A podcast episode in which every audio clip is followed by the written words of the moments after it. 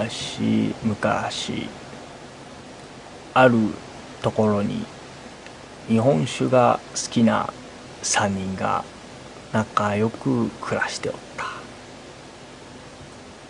ある夜のことじゃった一人がこう切り出したなあなあカットドンマコトドンまだ夜も長えて今夜はちーっとばかし肝試しにでも行こうやそれ楽しそうだな行こう行こうなあマコトドン行こうなわしゃいかんなんで自分からそんなおっかねえとこ行かにゃならんのじゃわしゃ絶対にいかんなんでビビってやがんねシャーメ村の男も誘っていこうやそう言うと太平丼とカット丼は村の若い男衆を連れて肝試しに出た道すがら男たちは誠丼のビビった態度を笑い合いながら意気揚々と心霊スポットへと向かった夜もだいぶ深まった頃ようやく目的地にたどり着いたそこは古く今はもう使われていない廃病院じゃったこここか先ほどまでの一行の賑やかさは消え人のいない建物独特の無機質な静けさにあたりは包まれ皆息を飲んだその時と風が吹いたえなんで風かおおでこしねへへへ皆がカラカラと笑う中太平丼は見ていた木があんなに揺れとる不自然じゃそれも今横風が吹いた中にあれは縦に揺れとるまるでわしらを追っ払う仕草じゃどうしたんじゃ大変のこ、こ、怖くなったんかん何を持っとるんじゃこれかこれはな、携帯電話って言ってな、電話もできる、写真も撮れる優れもなんじゃ。これで写真さいっぱい撮って、後で誠堂に見せて驚かすんじゃ。それいいな。そ、そしたら、中に入んべ。一行は、暗く、ひんやりとした廃病院の腹の中に入っていった。カシャカシャと撮る太平丼のカメラの音が、廊下や病室に響くたび、何か罰当たりな気持ちがこみ上げてきたがここで引き下がるわけにはいかなかったそうこうしているうちにとうとう最奥部にある手術室にまでやってきたそこは先ほどまでとは何かが違う空気かとにかく重く息苦しいこここここが 最後か何もありしねえなああ大したことねえなそう言って太平豚は最後の一枚をカメラに収めようとじっくりと手術室の中を見渡し狙いを定めボタンに手をかけたその時じゃった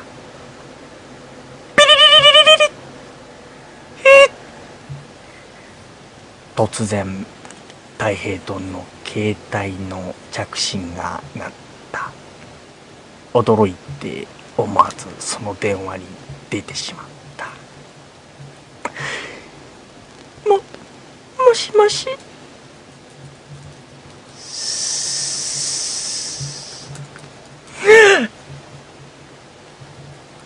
急いで電話を切った太平丼今のは何だったのかなんじゃなんじゃ今何が来たんじゃ携帯が鳴ったんじゃだ誰のいたずらじゃ誠とのいたずらじゃねえのかうあかんね履歴を見てみっかそう言って着信履歴を見てみると家族や友人の知った名前の一番上に通知不可と書かれた着信が一件残っておったこの通知不可ってのは何のことなんだ通知できねえところからかかってきたっちゅうことじゃ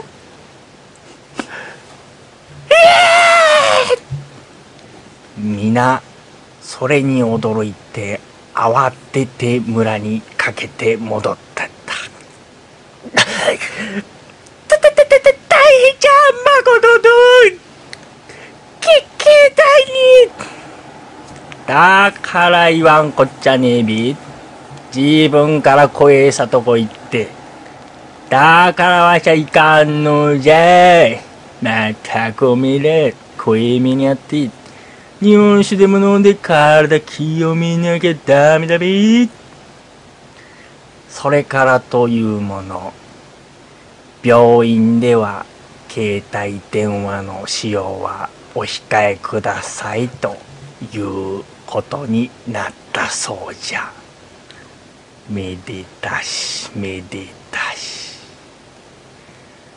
うんふんふんふんふんふんふんふんうんふんふんふんふんふんふんふん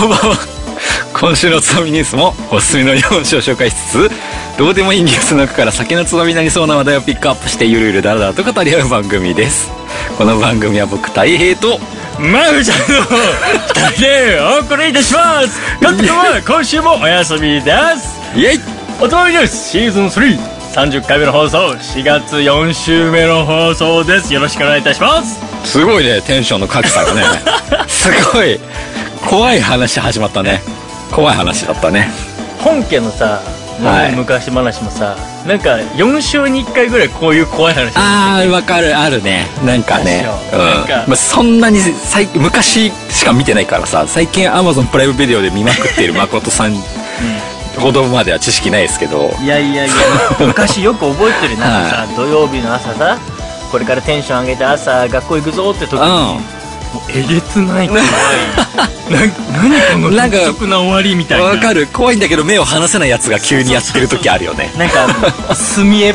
ぽいなんかはいはい暗い白黒の絵のやつそうだねあったじゃないわかるなんかもう風の音が聞こえてくる感じのそうそうそうもううおーみたい な大体あの最初そう俺がやったみたいなあのヒューって風で始まるやつそうそうはそうそう怖いやつなんだよねわ怖かいやるつなのわかるわこれですよいやーこれもあの半分実話みたいな、半分ぐらいは実話ですね半分っていうかほとんどですよ、ね、 誠さんがその場にいなかった件に関してもまあそうですけど、はいいやーよく伝え聞いた話をそこまで再現できたね。はいそうですよ私自分で行かなくてもこうやっていたかのように喋れる人間それずるいよね、もう。はいそれ一番ずるいよね、こでう。も本当にさ はいあなた本当あの着着信やばいでしょ着信あったなぁ懐かしいなぁ本当にやばいよねあそれうはだねうん俺聞いた時本当ゾッとしたもん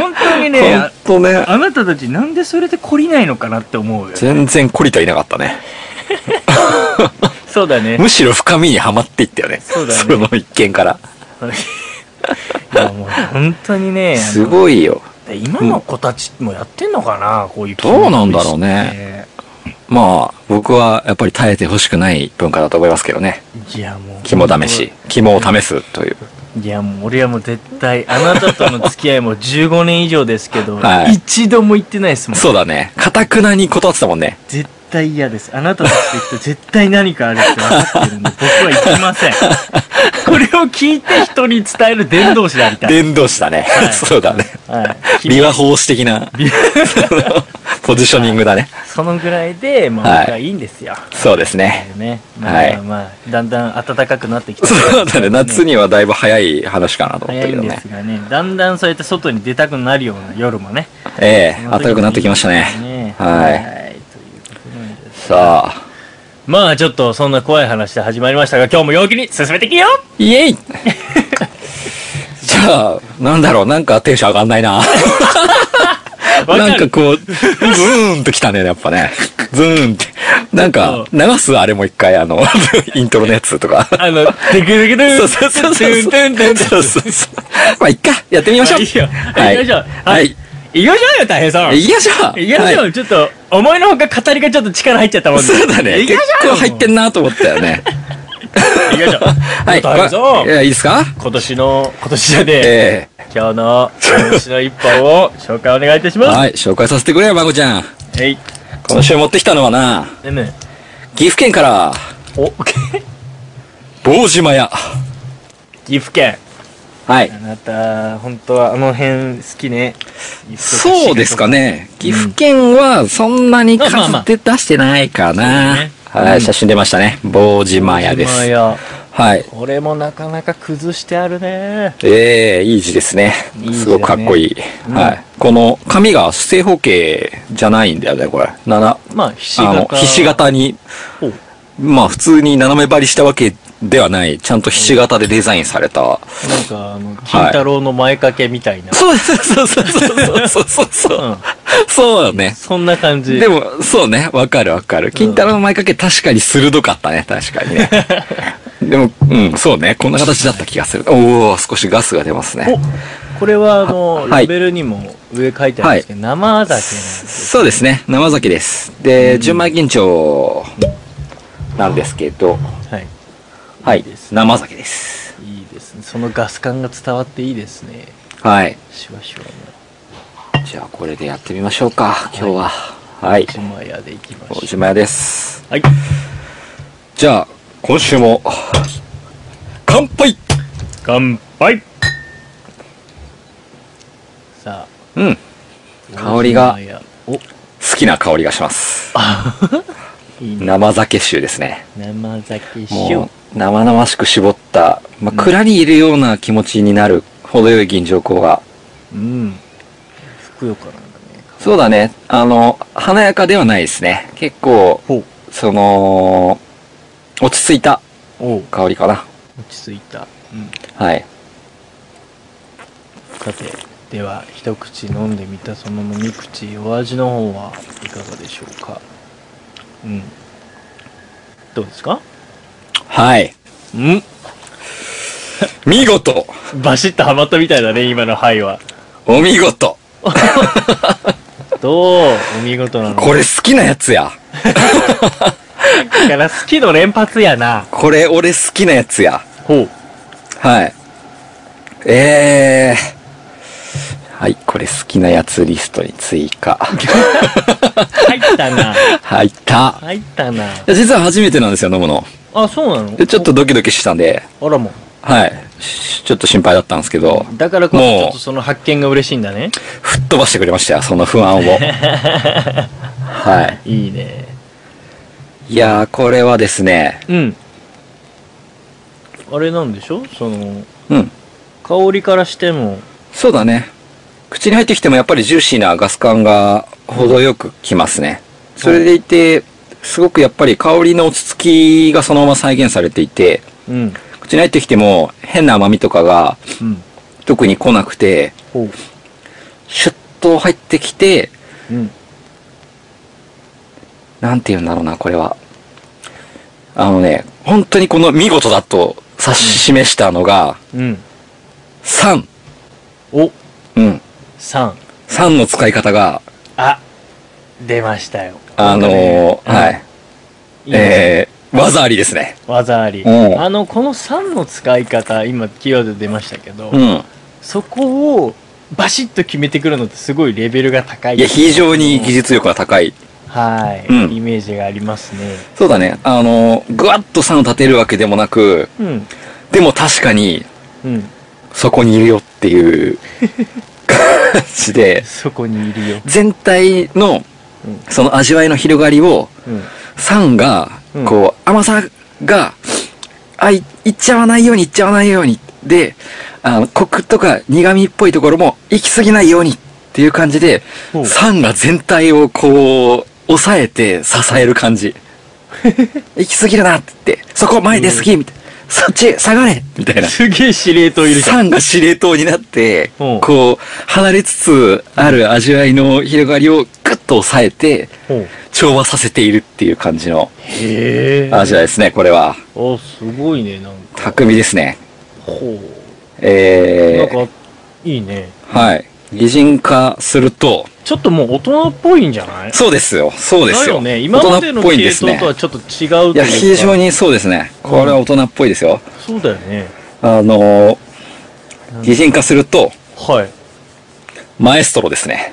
ああーはいはいはいはいはい、はい、えなー、はい。そうだな。うん40代前半ぐらいのおーやり手、マエストロ。男性、年齢痩 せ型。痩せ型。はい。どんどん細かく、はい。痩せ型高身長。うん、はい。まさに、その、うん司令塔ですね。司令塔なところだからうんだよね、なんか多分なんか今まさにその通りでねお前、うんここ出過ぎるなとかここそうだねっていうこのその 3, 三目線だよねうん。やっぱそこなんだねいや、本当に技ありだと思う、これは。はいや、素晴らしいですね。また素晴らしい銘柄見つけてしまいましたよ、真央さん。いやいいねはい。なんかそのあれなのかなどういった年代にはまりそうなんだろうだろうなんかこう若い人っていうよりかはって感じいえ、いけます意外とこれは、うん日本酒本当に飲み始めて、うんそうだね。本当に2、3年目でこれはうまいって言えると思う。うそれでいて長い。うんあ。その先も。はあ、はあはうん。あ、もうそこまでやっぱしっかりしてんだなじゃあもうそうだね。整ってもうる。なんかやっぱ整ってるから綺麗に畳まれた布団みたいな。そのマエストロビシッマエストロが布団畳んでる映画ちょっとシュールだわシーツ、使った後のシーツさえシワがほとんどないみたいなぐらいまで、ピチッピチッとしてピるのねシッと畳まれたうん感じ。おえだから、誰が使ってもやっぱり気持ちいいと思うし、 その布団は。 ちょっと違うけど。あーちょっとちょっと違う感じするけ旅館のど息子すぎるだろそうなんだけどお前ちょっと表現なんだけど、ちょ、ちょっと自分入っちゃったんだけど、その自分表現入っちゃったけど。そうなんだよなこれは本当にピ、チピチッとしてんだううん。かなり対応幅が広いと思いますよ。あそう年配の油やこういう酒が好きなんだっていう人もどどうですかみたいな。あ、これいいねってなるなるし、ほどねそうか若い人にも、かあ、こういう華やかなやつがいい。あ、でもうちちょっと今華やかなのないんで、こちらどうですかあ、美味しいってなると思う。おお普通になると思うよ。どっち側も拾ってこれちゃうような、そうだね。ああすごいねそれぐらいいい、いい仕事してますよ、サンが。素晴らしいうん。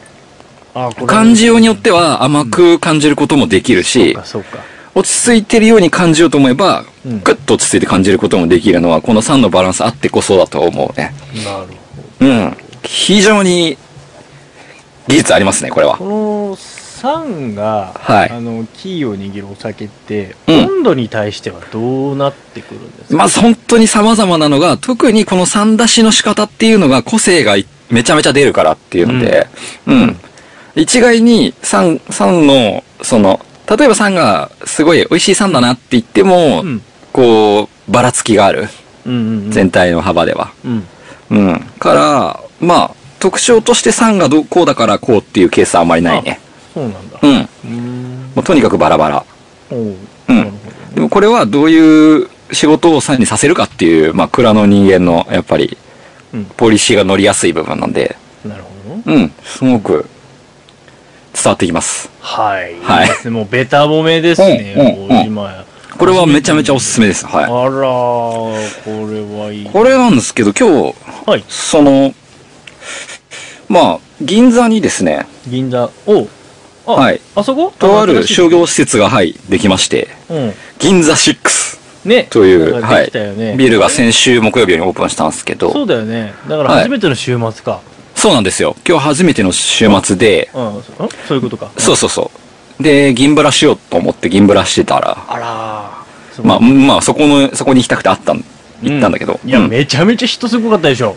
そうなんですよ。まあ、ちょっと今日の夕方目だったから、ある程度落ち着いてきたと言っても、うん。でもやっぱりすごい人で、すごいよね。で、特にその中に、まあ、酒屋さんが一軒できたんですよ。入ったんですけど、ほう。その中に入ったのが、おうえっと、今出屋という酒屋さんになってまして。今でや。はい。これがですね、孫さんがお休みした回に、マサトが紹介してくれた酒屋さんだったんですね。ほうほうほう。はい。で、今までは千葉の本店と、千葉ステーション店しかなかったところに、うん今回新たに銀座店が、えはい、できたという、この今出屋さんなんですけど、すごいね。はい。まあ、千葉に行こうと思ってたら銀座にできたっていうことで、早速、行ってきましたよ。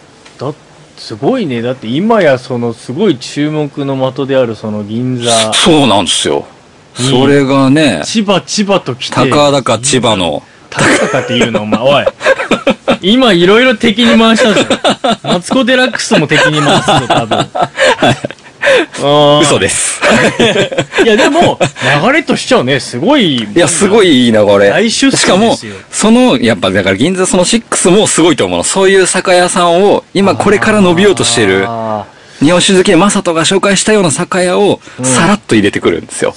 そうだね。ねだから今、おー人気沸騰中の長谷川酒店とかが、まあ入ってたら、まあまあ、また長谷川さんかってなったんだけど、まあまあ、そうか、そうそか。こ狙えてるのすごいなと思ったんですよね。すごいね。はだし、その流れで、マサトの株もなんか上がるもうね。急上昇ですね。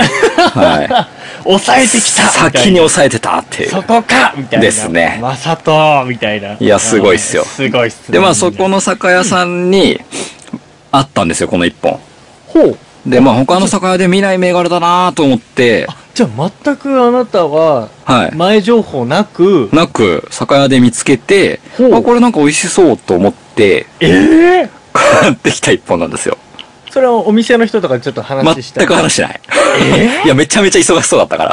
ああ、まあそうか。もうなんか、うんほぼジャケ買いみたいなも感う、じジで。ャケ買いです よ。てか、まあ逆に言えば、ジャケ買いっていうかもう、し見たことないやつ買うんですよ。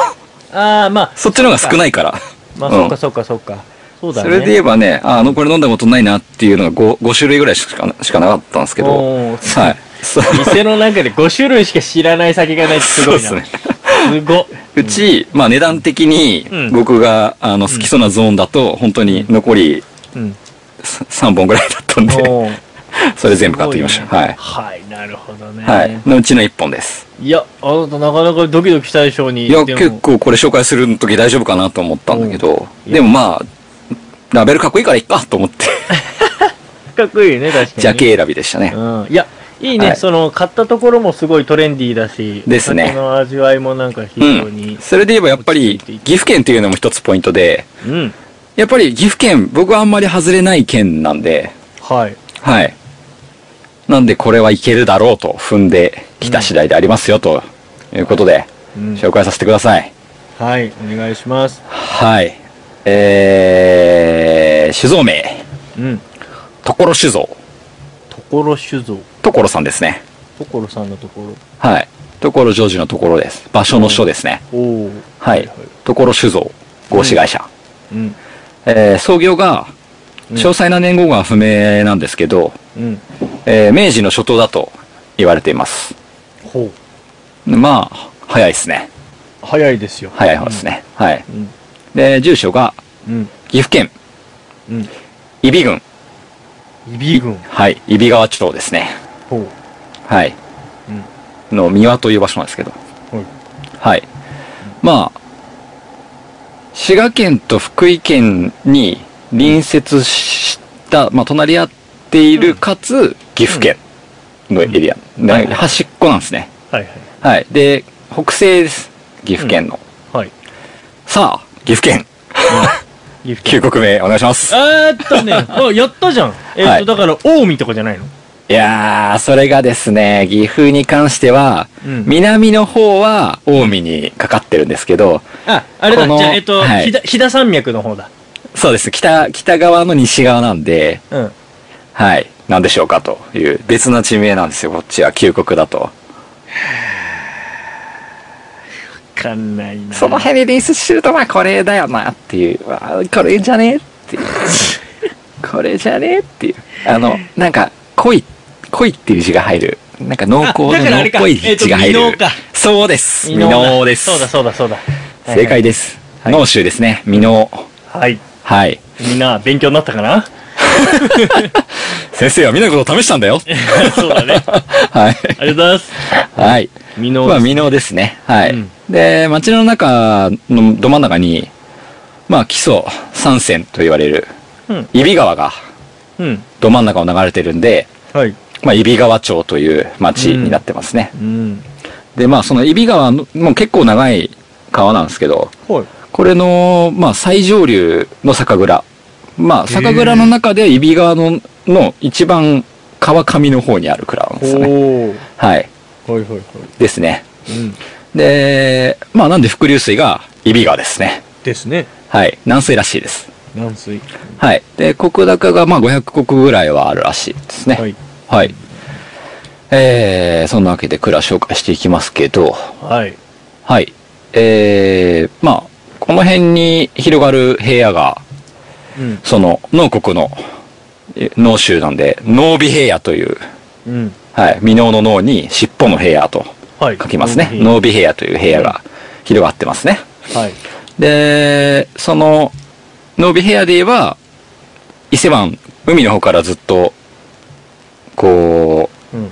山の方に広がっているんだけど、はい。まあその一番奥うん。に位置します。ああ、そうか。もう、はい完全に山側だと思うんだよね。山側にはいうんうんで、まあ、蔵の、まあ、その町の裏には、うん。うん。その岐阜県と滋賀県に、こう、渡ってうん。そびえ立つ、うん。伊吹山という山がありますね。伊吹山。もはい。まあ、ここに関しては後でめっちゃ話します。で、う山出たよ。 はい。山の話長いぞ。そうなんですけど、まあ、この辺全体がやっぱり、その岐阜県っていうのは山に囲まれてるんで、うんうんうんぐうん。るっと。はいはいはい。そのなイんメでーすジけはど、ある。はい、そうですよ。なんで、まあ、やっぱり酒蔵も、やっぱり多いですよね。で、まあ、岐阜県全体だと48蔵ぐらいあるんだけど、うんうんまあ、この美濃のうん西の、西、えっ、とね、だから西の脳で西能なんですけど、ほう西西能エリア、まあ、西能運輸とかの西能ですね。うん。はい。で、だけで8蔵あるんですね。おう。はい。でも結構点在しながら岐阜県っていうのはたくさんの酒蔵が、こはい。う、集まっているエリアごとに。まあそういう県なんですけど、えー、この町は、春はわらび、ゼンマイ、夏は鮎、秋は山芋、うん。冬は、何ですか冬はい。冬冬はさ酒蔵の絞りたてじゃないで すか。なんだ、そ、 はい今危ない。あと一歩ことから、みかんっていうところ。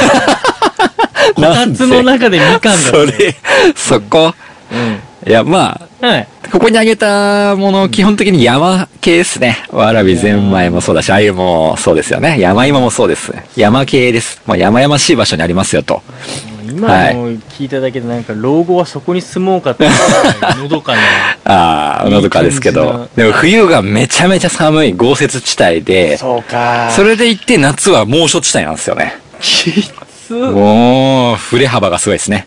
まあ山そう盆地ってわけじゃないのかなでもなんかよく言われるじゃん、盆地ってそうやって辛いそうだねだってうねんアップダウンが激しいそう山に囲まれてるとやっぱそうなるのかなそうなるみたいですねはい、うんでこのなんかイビの字についてルーツをたどっていったところ、はいまあ、灌漑用の桶みたいなやつとか水門とかっていう意味イビ、うんうん、にはうんであまあそのみ字に字の意味としてね、うんでまあど水に関係した意味合いが結構強いとはいうん。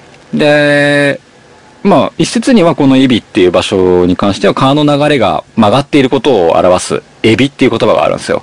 え、こうが巡ると書いてエビって言うんですけほうほうどほ、うそれがなまってイビに変わったんじゃないかっていう説もあって、まあこの辺にはねイビガベがよあ、そうそうそうそうイそう。ビガベがようん、そんな感じ。エビじゃね、エビ、エビ、エビ側がなって。エビ側ね。そういう日本昔話、うん。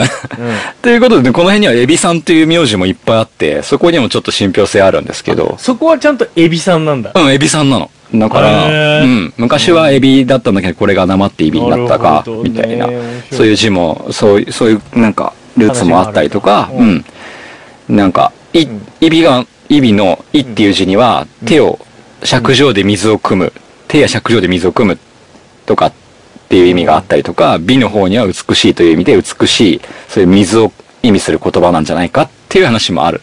どこかしからも水に絡むんですね。そうなんだねはいうん、何にしても水に絡むんで、とにかく水に関係した地名なんじゃないかという、ははい、あらゆる説があってですね。はいで、揖斐川の上流には、日本一の貯水量を誇るとされる徳川、徳山ダムというのがあるらしいですね。ほう徳山ダムはい。うんうんうんはい。で、この、まあ、ダムがなかった頃の揖斐川の水は、うんまあ、巨大な鮎が群れをなして泳ぐ清流だったと。ううん。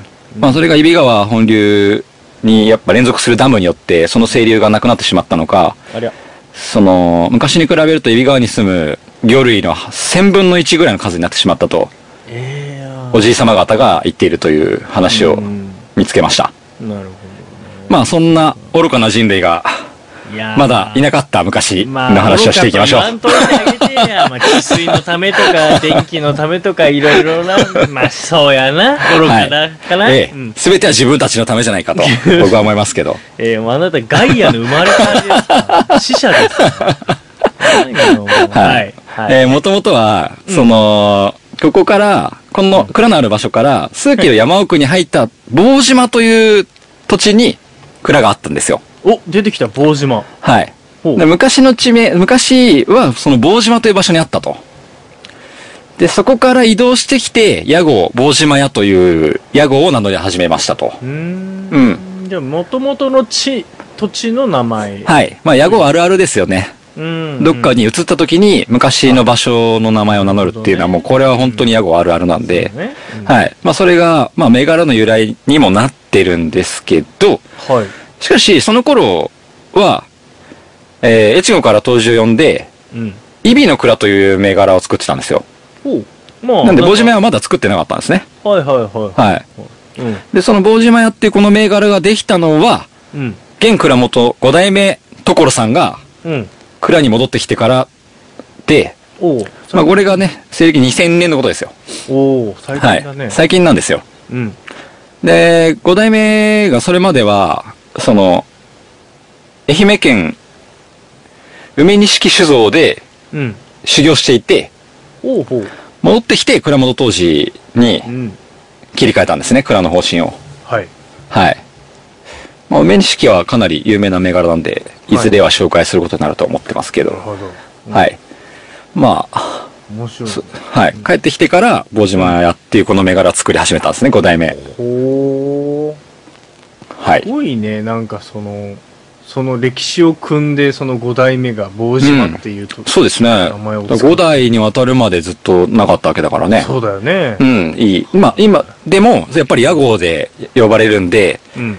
その、それまで結局、イビの蔵っていう銘柄使ってても、うんそこの人の名前を呼ぶときは、やっぱり、坊島屋さん棒っ島て、やって。はいい、よ、坊島屋っていうことなんですよ。だから、坊島屋さんって地元で呼ばれてるんですね。おー、そうはか。じゃあもう親しみとしてはあるわけ非常に親ししみがあったあ。ーで、それをついに、まあ、蔵の銘柄に据え置いたんで、まあ、覚悟と決意を感じますよね。なるほどね。これからそうだね、これでやっていくんだと。はい。そうだねで、まあ、心持ちとしては、自分で本当に美味しいと思える酒を、と思って作ったと。うん。うんうん。まあ、それまではそう思ってなかったんだろうね。違う違う違うそういうことじゃなくて、お題オリジナルのね、はいせっかくですから、大という意味なんですよ。もともとの酒あそうがな美味しいよあ、。そうなのあそりゃごめそん、うつですいよついね、悪い方に俺取っちゃうからさい。やいやいや、嫌なやつだからさ、俺。嫌なやつ。はい。ね方々からお前押し返してんだ ろちょっと。ごめんなさ、はいい。もう。懲りてませんけどね。は い。はい。えーはい。んまあ、どの酒にも、棒島やらしさを感じつうつ、ん味のバリエーションをつけていくと。まあ、この別ラインですよね、棒島屋の。これは純米吟醸ですけど、そうか。うん。別のラインにも、やっぱり棒島屋らしさを出していくと。うんうん。ね生酒まで全ての、生酒も全ておかんに対応できる。そこなんだ。ところ気になったのあ、はいなるほどね。いや、いけそうですよ、これは。おーだからはいさっきちょっと温度の話聞いたのがさ、あーかなと思ったら気になる。これは全然残りますね、芯が。なはるいほ。ど。はいはいはい。あと、食べた時に飲んでも印象に残るお酒。おう。そして、個性ある酒うん。を目指しておりますと。でやっぱり最初は手探りで始めた酒造りだったわけですけど、2000年に戻ってきてね。そうだよねで、まあ徐々にお客さんが増えていって、うんやっぱ個性というものが、個性を出すとは言ってるけど、個性とは何かという部分が未だに答えが出ていないけど、なんとなくできてきた気がしている。うん。うんいや。で、それが、それがいいのよ。そうん、れ。そうなんですよ。そこぐらいがいい塩梅なのよ。うんやっぱり。だと思うんですよね。うん。うん。うん。だから結局2000年に戻ってきてから、まだだから17回の作りしかやってないわけですね。うん。はい。まあそれで、まあ、その個性が何なのかわからんけど、うん。作り手の自己満足だけの酒造りはしたくないと。そうだね。で、作り手の価値観を一方的に押し付ける売り方はしたくないと思って、お客さんと意見をぶつけ合いながら、時々で自分の感性を大切にして酒造りをしていると。ははい。僕は全然自己満足を押し付けてもらっても、価値観を押し付けてもらっても全然一向に構わないんですけど。はい。い。そうだね。そこぶつかり合いみたいな。はい。これはやっぱそういう酒造りの方針でいるっていうのはもう一つまたその、はい。個性ですよね。いわゆる。はい。俺の酒を飲めって言われれても全然いいじゃない。そうだね。よし、やってみます。や飲んでみまますよってなるだけなんわでか、全然悪くないんですね、それも。悪くないわ。うん。まあでもこの蔵の場合は、お客さんと意見をぶつけ合って育てていくようにしているというところが、まあ一つ、それも個性だと思ってますよ。はい。はい。で、ものづくりは品質を上げることがとても大切と。うん。で、お酒の品質を上げるっていうのは、酒質を上げることと、スタイルを確立して育てることだと思っていると。う。うんん。そうですね。うん。まあ、この両方がね、酒質を上げることと、蔵のスタイルを守ることが、まあ、矛盾するケースもよくある話じゃないですか。ああ。蔵のスタイル的には、はいその酒質は多少落としてみたいなところもやっぱりあるわけですから。うん。うん。でそこがまあ矛盾するところもまた一つ面白いなとは思いますけど、そうだね。はい。なんか今度が、今度これが作りたいっていう新しい酒を増やしてしまうと、新しいお客様と出会う機会は増えるけど、うん今までのお客が離れるっていうこともよくあるわけで、そうだよ。はい。あらゆる面で試行錯誤を続けていきますと。で、少しずつ目指す品質に、ちょっとずつちょっとずつ寄せていく。こう、ブレブレながらも、うん。それで最終的には自分の美味しいと思える酒に近づくような努力をしていきたいということですので、いやーはいなんかさこうさらさらさらっとね、はいまあね、まあ、もちろん説明としてあるけど、はい。そのさらさらっていう流れとは全然ももうものすごい葛藤とかものすごい考えの中そうです生ね。まれてるもうのだよねん。だってその絶妙な微妙なバランスの中そこだよね。すごい努力の中できてるお酒なんだろうないや、本当にに、本当にすごいと思いますよ。尊敬しておりますよ、僕は。すごいね日本酒作りって、はいすごいなと思うまあ、非常にこういう生真面目な蔵だと思いますんで、味わいもものすごく技なる術ほどねちゃんと磨けてるなと思いますので、うんまあそういうところを少し感じながら、はいこの、棒島屋、飲んでください。大島や棒島屋大島や はい。歌舞伎みたいな。棒島屋ああ、素晴らしい。いや、これ本当うまいですね。本当うまいですやなよんか。さ、はいその蔵とかと特に当時の考え方ってやっぱお酒の味に出るのかなって思う。そうだね。あの、うん、うんうん、本当にそう。僕はさ、本当にあの、飲んでないわけじゃない太平が飲んだ味をはい客観的に聞いて、はい。イメージを膨らませていくの。はいで、大体、今までもそうなんだけど、うん太平が表現した味の感じとかって、うん、そのなんか蔵の姿勢とかうん。とマッチしてんだよね、すごい。そうなんですよね。ね。だから、本当にその味に出てる。そうですね。それがちゃんと表現出てるところってやっぱいい蔵なんだな。だから大だ変と紹介思しうてんんでだなっすてよ。いうふうに思はうんだよ。い。そうですよ。まあ、ここの場合は初めて飲んだけど、結果的にやっぱりそうなってるんですよそうなねっ。てんだよね。すごいっすよ。すごいことっすよ。すごい。本当に何度もよく言ったりするけど、やっぱり自分たちがすごい思って作った味ってお酒に本当に出てくるよね。出てくるっていうのが、そこがもう見えてくるよね。こういうことを何度も、百何十本もやって ると。答え合わせだよね、本当に。そうだね、本当ね。うん。すごいわ。本当答え合わせだなと思いますよ。うん。はい。まあそんなわけでじゃあ雑学は、伊吹山をやっていきましょ う。うわー声、久々じゃない山。そうでもない気もするけどな。。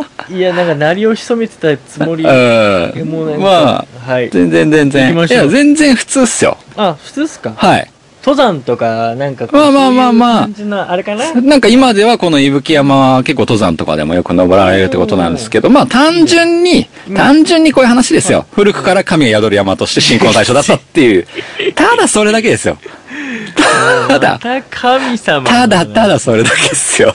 あなたはもうなんか、大丈夫ほんとやっぱでも神様ですよね。 はい。そやんっぱだけ美味しい水流れてんだもん。そうですよ神。がいるんですよ。なんて名前の神様だと思うえ、エビ神様。なんか形まで、ちょっと、形がちょっと見えた、それ。エビちゃんって呼んでる。形が親しみを。なんとなく形がちょエっとビ分かスっ様。た。それハッピーだな、みんな。めっちゃ怒られそううん えーわかんない。伊何吹山の神様は、伊吹大明神です。ああ、伊吹大明神。はい。で、まあ、この伊吹山がまあ古くから霊宝とされていてですね、うん。なんと古事記日本書紀にも登場しているんですけど、まあ、土地的にもありそうだね。そうなんですよね。うん。で、まあ古事記日本書紀では、うん。大和武がうん。遠征の、うん。まあ、討伐のうん。帰りに、うん。伊吹山のこの伊吹大明神と戦う神話が残ってるんですね。戦うのはい。あれうんうんうん。戦うっていうとちょっと、まあ僕としては戦ってはいないかなっていう話なんですけど、じゃあ聞いてもらえますかはい、聞きまこしのょ神話。う。はい。山本健ってご存知ですか、まあ、ご存知ですけど、友達ではないです。そうなの健のこと知らんのあ健の そうこと知らんのか佐藤健みたいな感じで言うのやめてく れる 佐藤健ね。あの、佐藤健ね。字、浪人謙信字のはね、近しいけどね、なんか。 はい。健ですね。健くんは、うん。えー、まあ健くんも日本書紀に、こ古事記にいわゆる登場するということになるんですけど、うん。まあ、第12代慶光天皇の王子で、第14代中愛天皇のお父さんですね。はい、はい。はい。まあ、日本古代史史上の、うん。まあ、伝説的な英雄じゃないですか伝説的なっていう感じだね。はいなんか今のなんかこう、現実的な話よりかは、やっぱ伝説側で、うん。あの、なんか印象があります。そうですね。まあ、そういうストーリーも結構いっぱいあるんで、そういう認識が多いと思いますけど、うんまあ、山田健の、まあ、実際のところはさておき、はそうい。考えたら、じゃあもうなんだろう、その大名人と戦ってるっていうのがもうすごいね、もう。全然、全然、もう伝説的な英雄ですから、そうだ大ね名人ぐらい何何匹でもやってますよ、多分。神神、神ぐらいは、神ぐらいは。当た りだはい。神ぐらいいくらでも倒しますよ。すごいねうはい。ん。ね獅子神とかね、何神とかねうん。はい怖。い怖いで、まあ、この伊吹山に立ち寄るんですけど、うん。こう、なんか伊吹山に荒神様がいると。要は、暴れてると、神様が。はいはいはいはい。はい。あなんで、これちょっと退治してこいということで、おう。まあ山本健の御事は、はうい。ん。伊吹山に登りますと。うん。ほら、登山でしょ軽快な登山ストーリーでしょ登山 でね、モンベルとかの靴履いてそうそうそうそうそうそう。モンベル入って、うん。あの、草薙の剣とか持って、 杖にしてね、スティックにしそうて、だねうんはい、登山して登りますよ。うん。途中で白い大きなイノシシと出会いますと。男主やねん。男主。 ねえ、うんまあ、それはわかんないんですけど、まあ、山田健はこのイノシシを、あの、この荒神の使い魔だと、使いのものだと、あらま。うん。魔って、魔じゃない、魔じゃないな、使い、使いだと思ったと。うんうん。うんいいよ。はい使いだね。う。うんん、お使いのものだと。うん。で、まあ、今殺さなくても帰りに殺してやろうと、口走った んですね。山田健。おうしかなかしな、か荒っぽいね。うんこのイノシシこそ、ん息吹の荒神自身だったのですと。あら使いじゃない、本物だ。使いじゃない。なかったと。うん。で帰りに殺してやれよとうん。言っちゃったじゃないですか。おう、そうだね。はい。まあこのイノシシですけど、古事記には牛のような大きな白イノシシ。うん。日本書紀では、なんと大蛇とされているんですけど、 うん。はい。なかなか難しい。この荒神がやっぱりこの言葉を聞いて、おふざけんじゃねえと。そうだね。やってやれよ、こら、みたいな。舐めとんなあ舐めとん、舐めとんじゃねえぞ、ってなっうんそうだて、ねえー大洪水、大、大氷 雨。えーうん。雨と霧と、雨うんもう氷の雨を降らせて、すげえじゃん。フリーザ じゃん。ええヤマトタケルは命からがら下山します と。いや、めっちゃ返り討ちやってるやん。帰り討ちにあったストーリーなんですよ、これ。なるほど。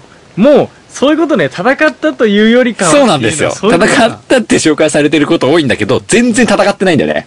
もう完全に帰り討ちになってんだよね。はあ帰り討ちどころかもう、うん なんだろ帰れーってやらう。れそて。うそうそうそうそう。帰れーまだ何もしてない。まだ、まだ草薙の剣杖にしか使ってない状態で帰らされるっていう。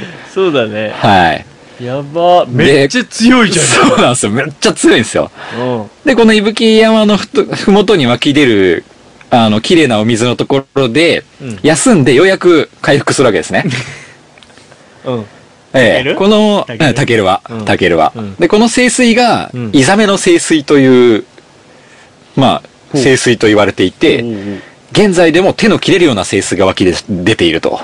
手の切れるようなんかもう鮮烈な、なんていうのな。あ、もうなんか凛とした。凛としてんじゃないそうそうそう。ああ、すごいねも。うそういう、なんあか、りがたそうだうね。んう。ん山本健が回復したぐらいですから。そうだね。しかし、あれ山本健、リベンジするんじゃないのた回復リベンジすると思いきや、回復したんだもんだって。この時のダメージが悪化してなくなったとする伝説があります。それぐらい致命傷を、日本史史上の大英雄大に、英雄だよ。致命的なダメージを、こちらはノーダメージで与えてる。パーフェクトっていう、勝った、戦った後にすパごいーフェクトって出てる勝ち方をして、うん日本史史上の大英雄をうん。死に至らしめたという神様がこの山に住んでるんですよ。パワー や。すごいね。やばいでしょ。うーわ。はい。すごい力。この。時のダメージ相当この後来ちゃったっていううん。話がもうちゃんと伝説として残ってるんで、相当舐められたのだったんだ な。ち相当ね、相当強いやつだったょよっ。とね、警戒心を与えないように、イノシシそうのなんですよ格好で行ってあげてさ、いやいやいやいや、そういうところからみたいな言始めていかなきゃいかなかったんじゃないかなとったらもう思いますそんなよこ。とモンベルじゃダメだったね、多分ね。そういうことか。 はい。そういうちょっと、まあ、愉快な伝説が残っているんですけどい、や、強い。強いんですよ。めっちゃ強いわ。だからね、強いんですよ。で、今もまあ、その、山田健の石像と、うん。山頂にはね、山田健の石像とこの白いイノシシの像が設置されてるんですけおど、ーはい。まあ、これはす登ごいすごっいすて見に行くこともできますんで、見に行ってほしいんだけど、はごい。いね。うんです。で、熊野本宮大社、伊勢、伊勢神宮と、うん熊野と、うんえー、伊ザナギ神宮ほう、まあ、元伊勢ですけどね、あの、ん元伊勢と、うんあとこの伊吹山っていう5つの、まあ、神宮を結ぶと、線で結ぶと、まあ、地図上に綺麗な五芒星が浮かび上がると。で、そそのの五一芒角か、はい、五芒星の中心には、うんえー奈良の平城京がもともとあった土地になっているという、まあ、これが、まあ、都市伝説的に言うと日本のレイラインと言われているえー部分に入っているんですね。あ、そこの一角を担うのかはい。で、この伊吹山の東側と、うん。あの、富士山、うん。出雲大社うん。を結ぶと直線で、うん。うん。な一直線で結べるんですね。結べちゃうんだ。はい。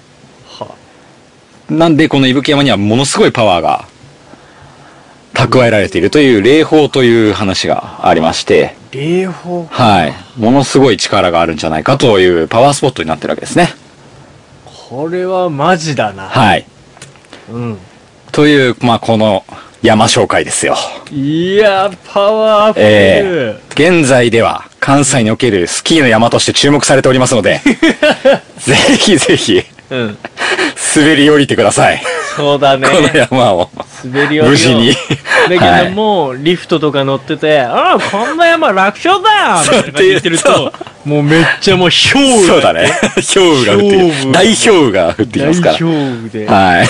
最後水で清めて帰んなきゃいけない。それでも死に至らしめられるか らね、清めてもうわ。う強烈なんだよその時は一瞬回復するんだ けどす、げえな。その後もやられてしうまう。死に至る というダメージを受けますんで、すごい気をつけてくださいという、はい。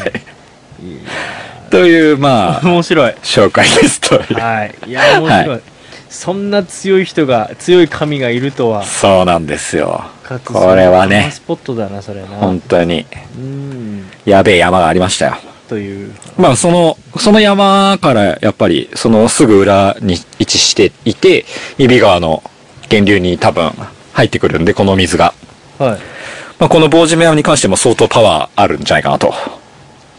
その水でできるわけですから。そうだね。確かに。はい。なので、ちょっとだけパワーをお裾分けしていただいて、うん来週も頑張ろうかな、みたいな気分になりますよ。ははいい。ということですとねいう。ことで、ありがとうございます。蔵紹介雑学でし、た棒島屋と雑学でした。ありがとうございました。はい小島や棒島屋めんはい。ありがとうございます。いやー、いい酒と出会っちゃったな、また。出会ったね。いや、ちょっとさ、俺さ、その銀座6の話ちょっと聞きたいんだけど、はいはいはい。俺正直全く何のこっちゃ全然分かってない。あーニュースもそんな見てないんだけど、そ要うか。は、はい。要はしゅ、あの、し大型商業施設ですねっ。てはいういこ。とね。はい。はいはいはいはい。その、やっぱ作家屋とかがあるのは、1階、あ、じゃ地下1ですね。地下2ですね。。地下2ですね。地下2まであんのか。はい。地下2までありますけど。もうやっぱ食品とかいっぱい置いてあるのじゃあもうなんかワインとかもいっぱいあるしとうか。ーんそんなでもなかったかな。むしろ、なんだろう、すごく、その、まあ、地下にだったんで、スイーツ系だったのかもしれないけああ、ど、そっか。でもスイーツにしても、こう、甘ったるい感じじゃなくて、すごい和菓子とかお茶とか、すごいセンスいい感じだったけどね。ちょっと年齢層高めな感じかもしれないけどね。銀座のあの辺で。へうん、えかもしれないです。いやーいちょっと行ってみたいけど、行ったところで何も買えない気がするな、もう。ああ、まあでもそんなに高級そうかっていうほどでもない気もしますけどね。へー。なるほどねですね。まあ、すごい人だったんで、僕もぶっちゃけこの、今でや、にしか行ってないんだけどね。横目で、横目で、チラリ、チラ見したぐらい。地上から地下に降りて上がって帰ったって感じ あの、もうドアから入った目の前のエスカレーターで一瞬で2階まで下っちゃいましたからね。一直線じゃん、もう。一直線に。に今でやを目指してましたね。 はい。 そういうことか。そうです ね。じゃあほぼもうほぼ何も情報ないですけど ね。 なんだよ、もう。何も情報ないですけどね。そっか。あの めっちゃ混んでたっていうことぐらいしか言えないですよえね。ーでもこのなんか地下2階は一番混んでたらしい。あ、そうなんだ。はい。なんか、客を引き寄せる何かいろんな目玉でいろいろあるよ、結構、その、うんね、なんだっけ、工事屋さんもあったな、そういえば。へえ宣伝工事屋さんとか。まあ、やっぱり全国の程よくセンスのいいお店が多分集まってるんじゃないそうかなんだろうな。うね。ん。うん。うんうんだと思いありまきすたりよ。じゃあもう、うん。そうだね。どこ、なんか、バンバン、その、どこにでも出てくるうんブランド店よりかは、地方であんまり多分出てこれないやつとか、でもすごい人気があるやつみたいなのを誘致してる感じだと思いそまれをすね。銀座に置こうみたいな。はい。そういう感じでした。ね、多分。おー、うん面白そう。それだったらちょっと行ってみたいかもしれない。どんないいと思いますよ。他にあんまりない系が結構あった気がしますね。はい。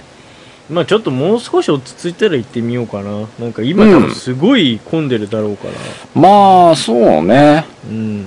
うん。今日も昼間は混んでたっぽいけどね。まあ、夕方になっちゃえばまあっていう感じかな。うん。皆さんもぜひ。は行いっ。てみてくださいぜひぜひなんか面白いセンスのあるものが見つかるかもしれません。そうですね。ね。はい。あザギンで、ザギンです。ひー、ありがとうございます。ザギン6。じゃあ僕も映画紹介しようかな。お、お願いしますよ。いやーまあ、今回ちょっと軽くなんですけど、はいあ。のー、今までちょっと真面目系、真面目系できたんで、ちょっおとうコメディタッチな映画で、それはぜひ、ええ僕が大好き、ジム・キャリーが出ている、来た。イエスマンです。おー、見たことないっすわ。あ、ないうん。でもわかるわかる。。あ、わかる、うん。存在は知っている。僕ね、あうんのこのプライムビデオで出会う前に自分で、もうジム・キャリー大好きなんで、自分で DVD 借りて見たあ、ものを見てたんですね。はい。改めて、あ、イエスマンだと 思って、はいはい。もう一回見た。また見ちゃったんですね。はいはいはいはい。また見たやつさすがだな。 2008年の映画かな、アメリカで制作されたコメディ映画。 2008年か。はい、なんですけれども、まあなんか一応ね、実話を元にしてるはとい。いうのかな。はい。まあえっとイギリス人のダニー・ウォレスって人が自分自身の経験をもとに執筆した「イエスマン」という本に基づいて映画化されたものなんですよ、はいはいはいはい。まあ、まあ簡単なあらすじ言いますと、まあ、すっごい冴えない銀行マンの、うんカールっていうのが主人公ジム・キャリーなんですけど、うんうんうん。もう何でもかんでもノーって言っちゃうもうあとも友達からなんか飲みに行こうぜとか俺みたいなやつだな。あなたとはちょっと違うと思うあなたとは違う全部嫌って入るからね。いやまあ全部それはそれはそうだね何言われても俺は嫌。違う。そう、そう、そう、それで言うと、あノのーマン。ノーマンです。ノーマンです。ノーマン、ノーマンって。イエスノーマ映画ンで。イエスノーマン。うるせえ。はい。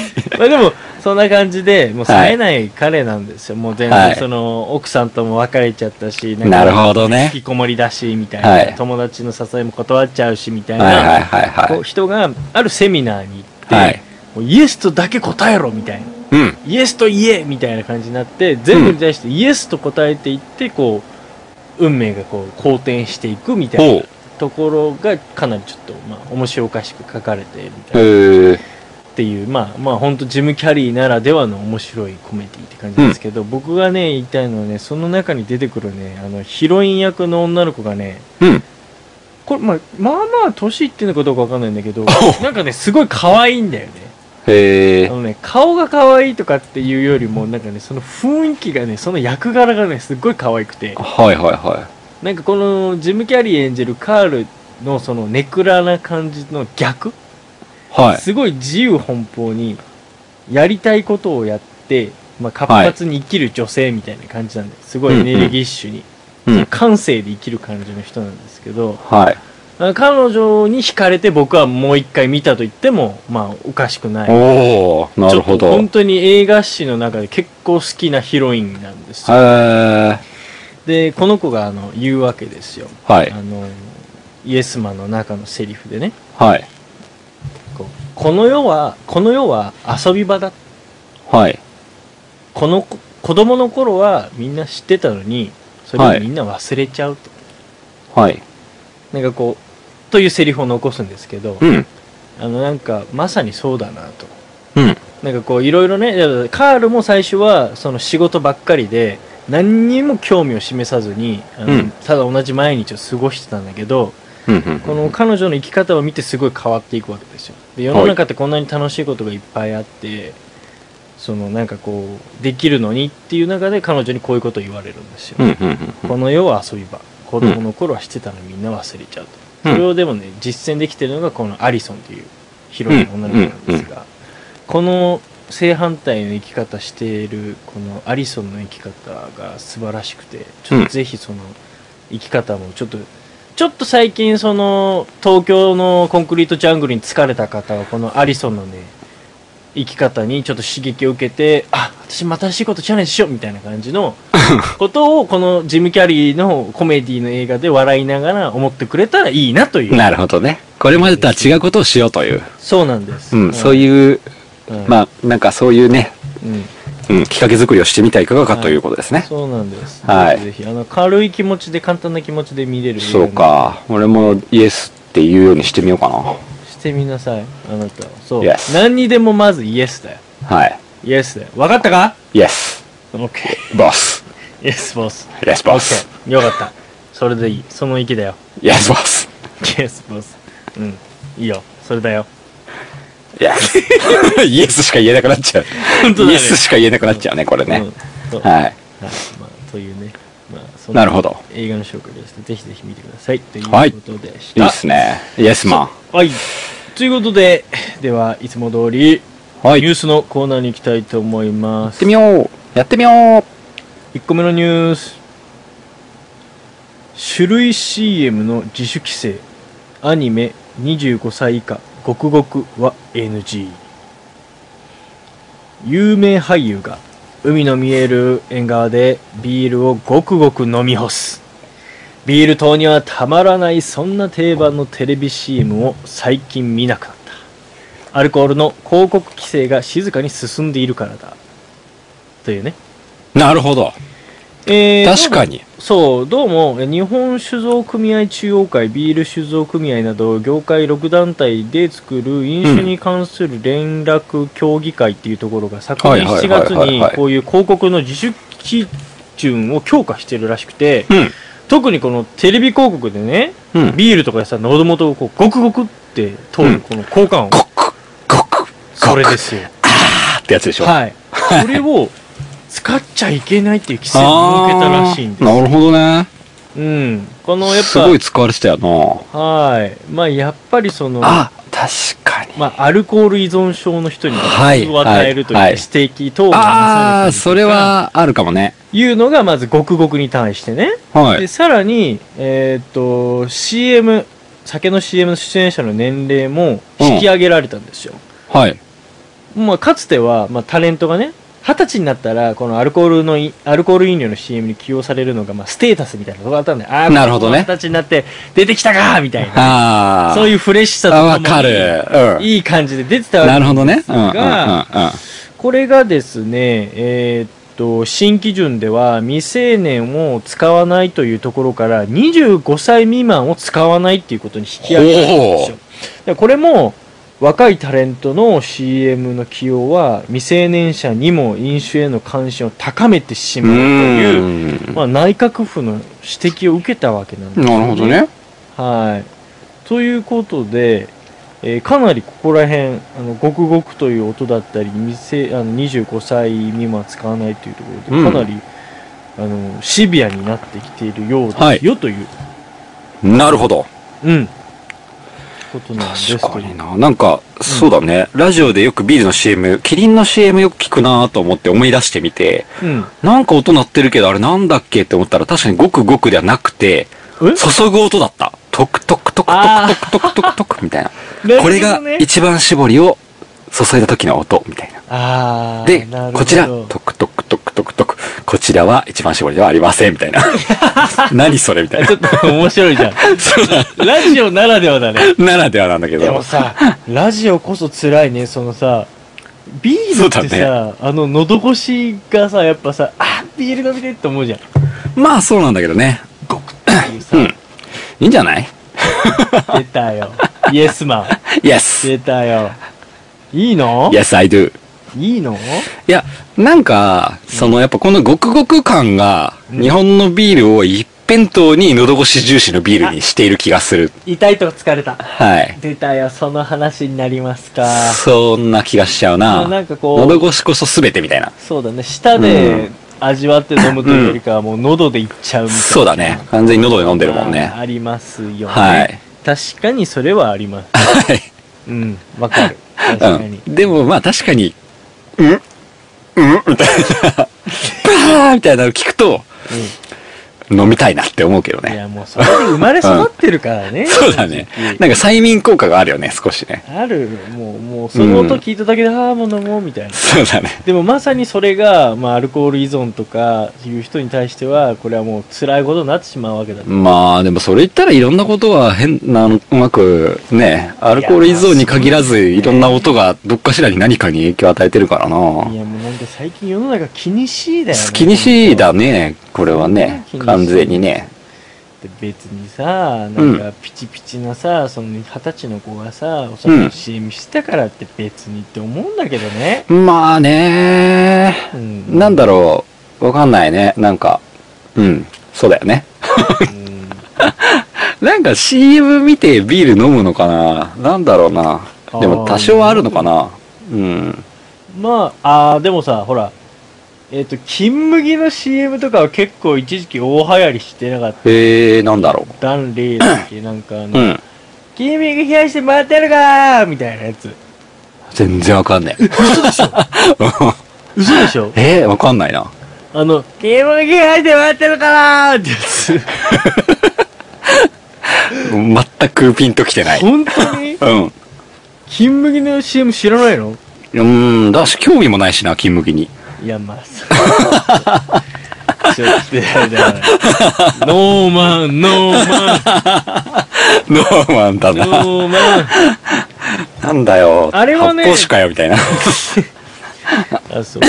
いや、でもなんか、ね昔から、あの、はい朝日スーパートワイとかの CM とかはなんかこうさ、すご福い。山雅治とかやってるよねああ、やってますよね。うんなるほど。あれを見ても別に朝日飲もうとも思わないしな、まあ確かにね、うんそうだね。なんだなんか、自分が好きないつも飲んでるビールの CM やってる時にだけあこれ俺がいつも飲んでるやつだってなるだけでなんだろうアフターサポート感があるねそれっていうあかーなるほどね。うんえ、それで言うとなんか、あこの、このビールの CM は覚えてんなっていうのあるのあ頭ーの中にあれ残ってる。なんだろうグッサンがやってるやつある よねなんだっけ俺それ CM モノマネしたやつじゃないあそうだよ多分ねうん。なんだっけあれね決め台詞みたいなのあったよね確かうん。ごごめん、あの、ない、ね、CM の内容は覚えてるけど、何のビールの CM か分かんてないわかるわかるわか。るマッチしてない。はい。なんで、極生みたいな、そんな感じ、なんかそういうやつじゃない。ないどこのメーカーのやつか分かんないけど。はいはい、あの、うん歌がきょ頭に残ってる。そうだね。ううん。そうそうそうそうそうそうそそうう。だね。うん。ああんま意味ないじゃないだから CM。でまあまあ、多分、そんな見なくてもか、うん。ビール飲む見なくても飲むんじゃないかな。まあ、わ、うんわかるけどね。行った居酒屋で選選べっていうことないじゃん。そうそう。まあ生くださいって言えば、まあ大体ワンブランドじゃん。まあいや、うちこれとこれとこれがありますけどっていうとこほとんどないからさ。まあまあまあ。うん。でも、プレモルの CM は俺好きだな。あ矢沢永吉とかあ。さ。あ、A ちゃんね。はいなはんい。か金曜日はプレモルですね。。あプレミアムな感じだな、み確かに。たいな。ちょっとシャープな絵でね。まあ、それぞれの、まあ、戦略があるみたいなんうでん。ままあいいんじゃないうん。やりようは全然ある気がするけどな。ごくごく使わなくてもまあまたまね。たそうやってこういろいろ規制としてね入ってきままあしたよ、仕事だからね。もう規制作る仕事だから面白いけど。うんなんか最近僕がよく聞いてるポッドキャストで、まあ、ちょっとリビルド FM っていう、まあエンジニア系の、ほうはい、ポッドキャストがあるんですけど。リビルドうんはい。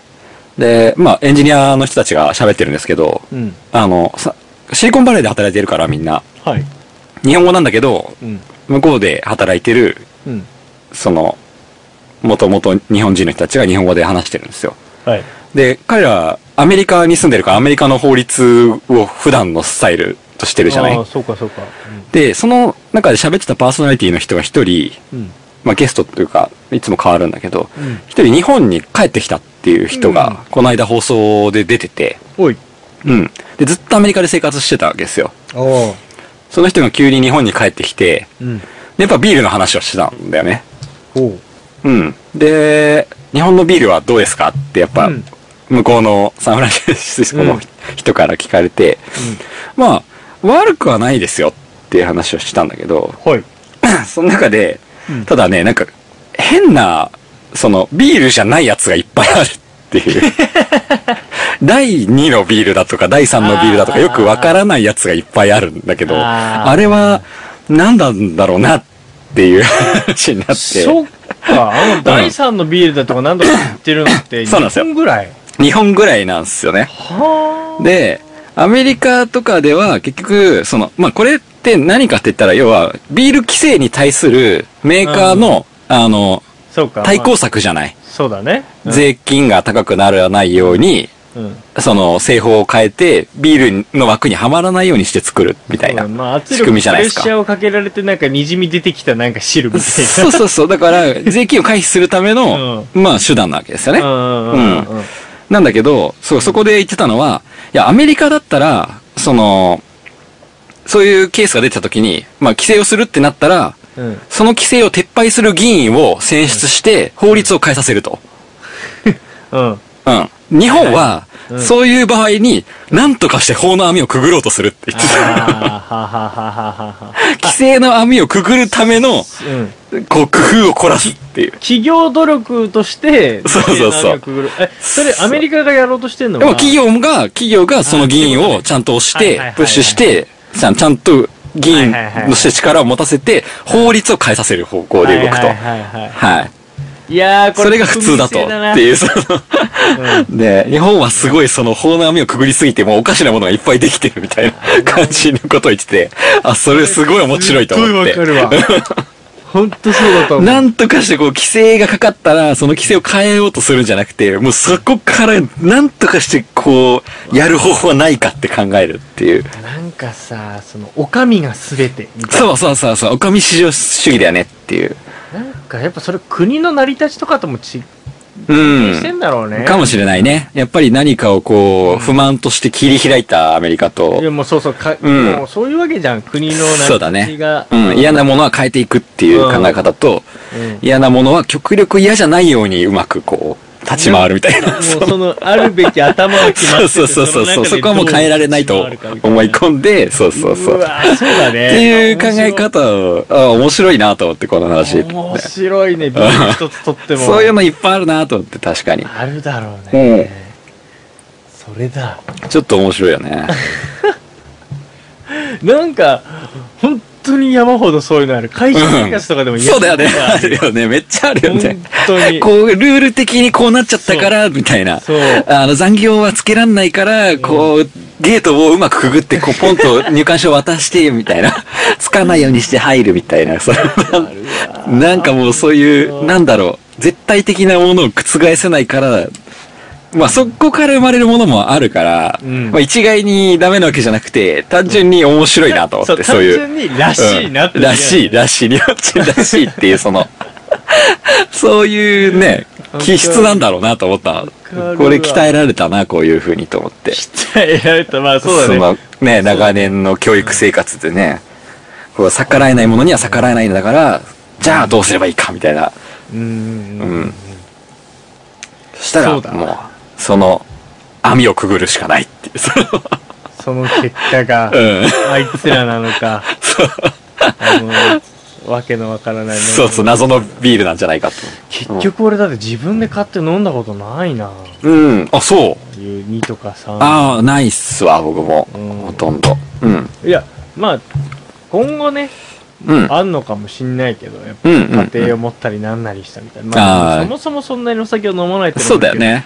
だから、飲むなら、なんか、美味しいビール飲みたいな。そうだね。いや、でもそもそもお酒飲んでてもやっぱ飲むなら美味しい方がいいっすよ。まあ、そりゃそうだよね。うん確か。に。できるならね。まあね、う確かんに。なかなかね、もうお財布事情とかいろいろあるから。まあいろいろありますからね。うん、まあ、だいいし、とニ思いまーすズけどがあるから、ああやってうん売れてね、今もだけどさ、でも、おお財布の事情で言えば、じゃあ、本当の普通のビールが安かったら普通のビール買うでしょっていう話になっちゃうね。そりゃそうだよ。そう。りゃで、それだよは税金が高いから高くなってるだけいであやまって。あまあ、そうだよ。そう、税金が低くする、してくれる議員を確かに選べば、あ、ビールって本当にこんなに安く飲めるんだってことになるのかもしれないです よ。 そうだね。それは確すかにね全く今まで考えてもいないロジックだなと思ったうの。んそ確かに。そこに至ってないよね。なんか、うんとにかく安い酒をうそうそうそうそうそうそう。企業は作れ作れそうそうそうそう。いみたや、な国民高いビール買わないから安い酒作ろうみたいな。ていうかそ本質の何かどうかしちゃったの。自そう制じそゃねうそうそうそそう。こ本に当はさ、美味しいービール作ってるんだけど、それは高くしか国が、国から取られちゃうから安いビール、美味しくないけど作ろうみたいな。ル。うわ、何かこう、何かを間違った本当だまま進んでる気がするって思うよね。いっぱいあるなそうれそん。うだね。確かに。すごいよね。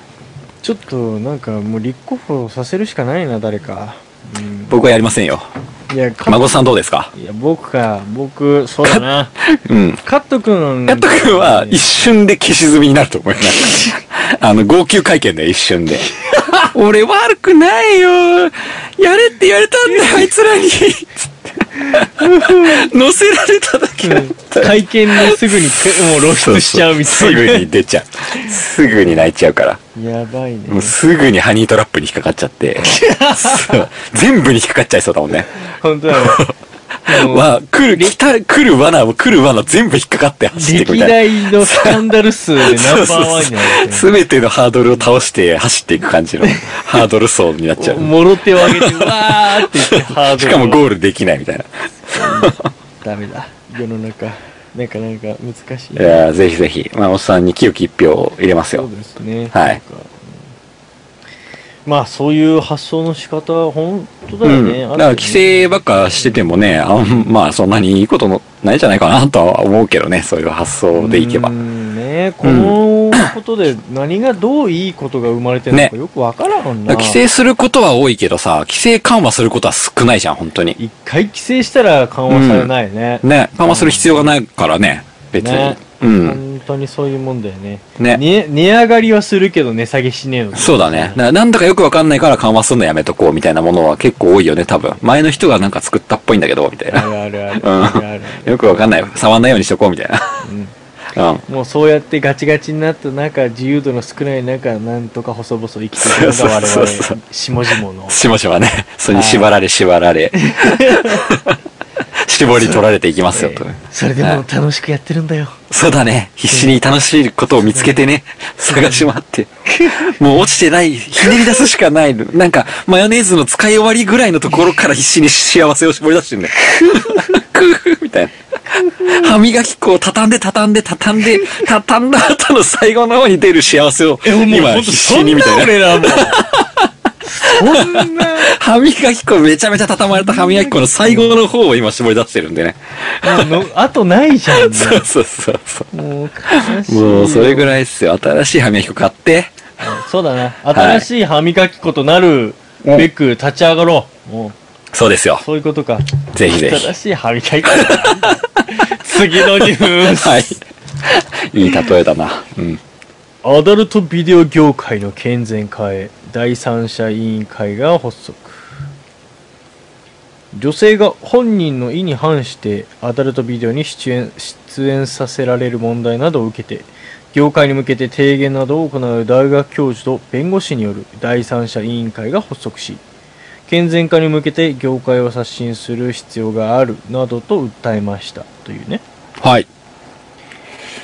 いいいやー、これは、相当孫さん、あの、拍手してましたね。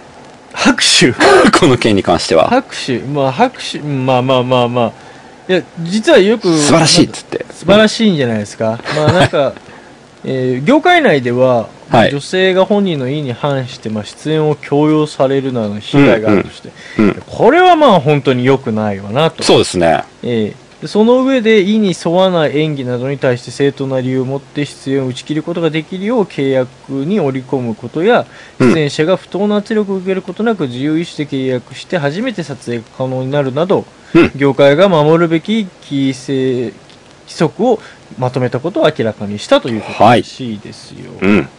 なんかあるみたいですからねそういうのがあるんですよね。多分はびこると思いますこういうなんかこう、はいなんか闇金牛島くんとか見てるとなんかそんなあそうなんだするけどいやわかんないけどああ。こう借金の罠にはめられて。え、でもそう借金の方だったらそれは本人の意思なんじゃないのいやだからそれもあさー微妙なとこあろー、なるほじゃいのど。そっかそっか。無理やり連れてかれてみたいなそうケースか。そうそう自分で稼ぎに行ったわけじゃなくて。はいだからはい他はの手だってあるのにい。うんなんかこう、んん言ん葉巧みにみたいななるほどね。教会は難しいと思いますけど、うんうんうとんかもう単純に騙されるとか、はあい。るわけなんじゃないですかね、いいですね。うんまあ、いいのか悪いのかちょっとよくわかんない いや、あの、ちゃんと業界作って、そういう問題をに認識していこうという動きは正しいと思う ね。まあもう、遅えよまあ、だいぶ遅いけどね。もういるのかもしれないけど、うんいや、でもまあ、一歩す進んだよね。はい。らしいですよ。まあ、これは結構ね、大変じゃない。うん。業界的にね、作るのも。よく、よくちゃんと作れたなと思って。そうだねまあまあ、これからだけどね。そうですね。まあ、まずは一歩進んだっていうところはちゃんと評価すべき点じゃないですか。ははい。い。はですよ。い。いや、あの、これね、このニはいュースとはちょっと違うんですけど、はいあのー、この、もう一つニュース僕、最近見てたのがあって、んあの、AV 男優のね、は。業界の裏話というのが一つありまして、ほう。気興味ありますよええなんか20日にの深夜に放送された「じっくり聞いたろう」っていうテレビ東京系の番組で、ほうえーとまあ、出たんですけど多分ねこれ有名な AV 男優の人、まあ、37歳の人が出てチョコボールですかいや違います 加藤隆ですかいや違いますねああゴッドハンドではない多分それの次の世代だと思うね、わからね次か次ぐらいえのここで止まってるわいや古古今すぎない自分の最新出したわ俺見たことないもん 嘘だってあのいや見たことない嘘それさすっごい昔じゃないあるよ全然あったよ本当に全然あった全然あっわかんないたもいやなんはかいこの人はすごい、 えっとね実は、名門中学に入学した、まあうんもう秀才なんですよううんでなんだけど18歳で AV の世界に飛び込んだというそれは名門ですねは そこよくわかんないけどはい延べ8500人の女優と絡んできたみたいな素晴らしいすごい人らしい夢のような話ですねえーまあまあ番組内では、まあ、その人がなぜその AV 業界に飛び込むきっかけになったのかみたいな話をしててね、まあいろいろ言ってるんですけど何よりも気になったのがこの人の年収ですよお気になりますそこ気になります僕気になりま年す収気になりますよね、はいこれ、はいはいえー年収1日でまあ4つの現場を掛け持ちするとこ時とかもあるし、はいまあ、多くて3現場あれだよとねか事務所に入ってる所属してるんだよねきっとじねゃないのかな、はいはいはいはいそうなんだと思う、はいはいはいうんでまあまあまあもう年収言いますわはいえー、2000万です。あすごいねあっす。もう、多分この人はトップ男優と言われるぐらいだと思う。もうその時点かなあ思ったよりうん。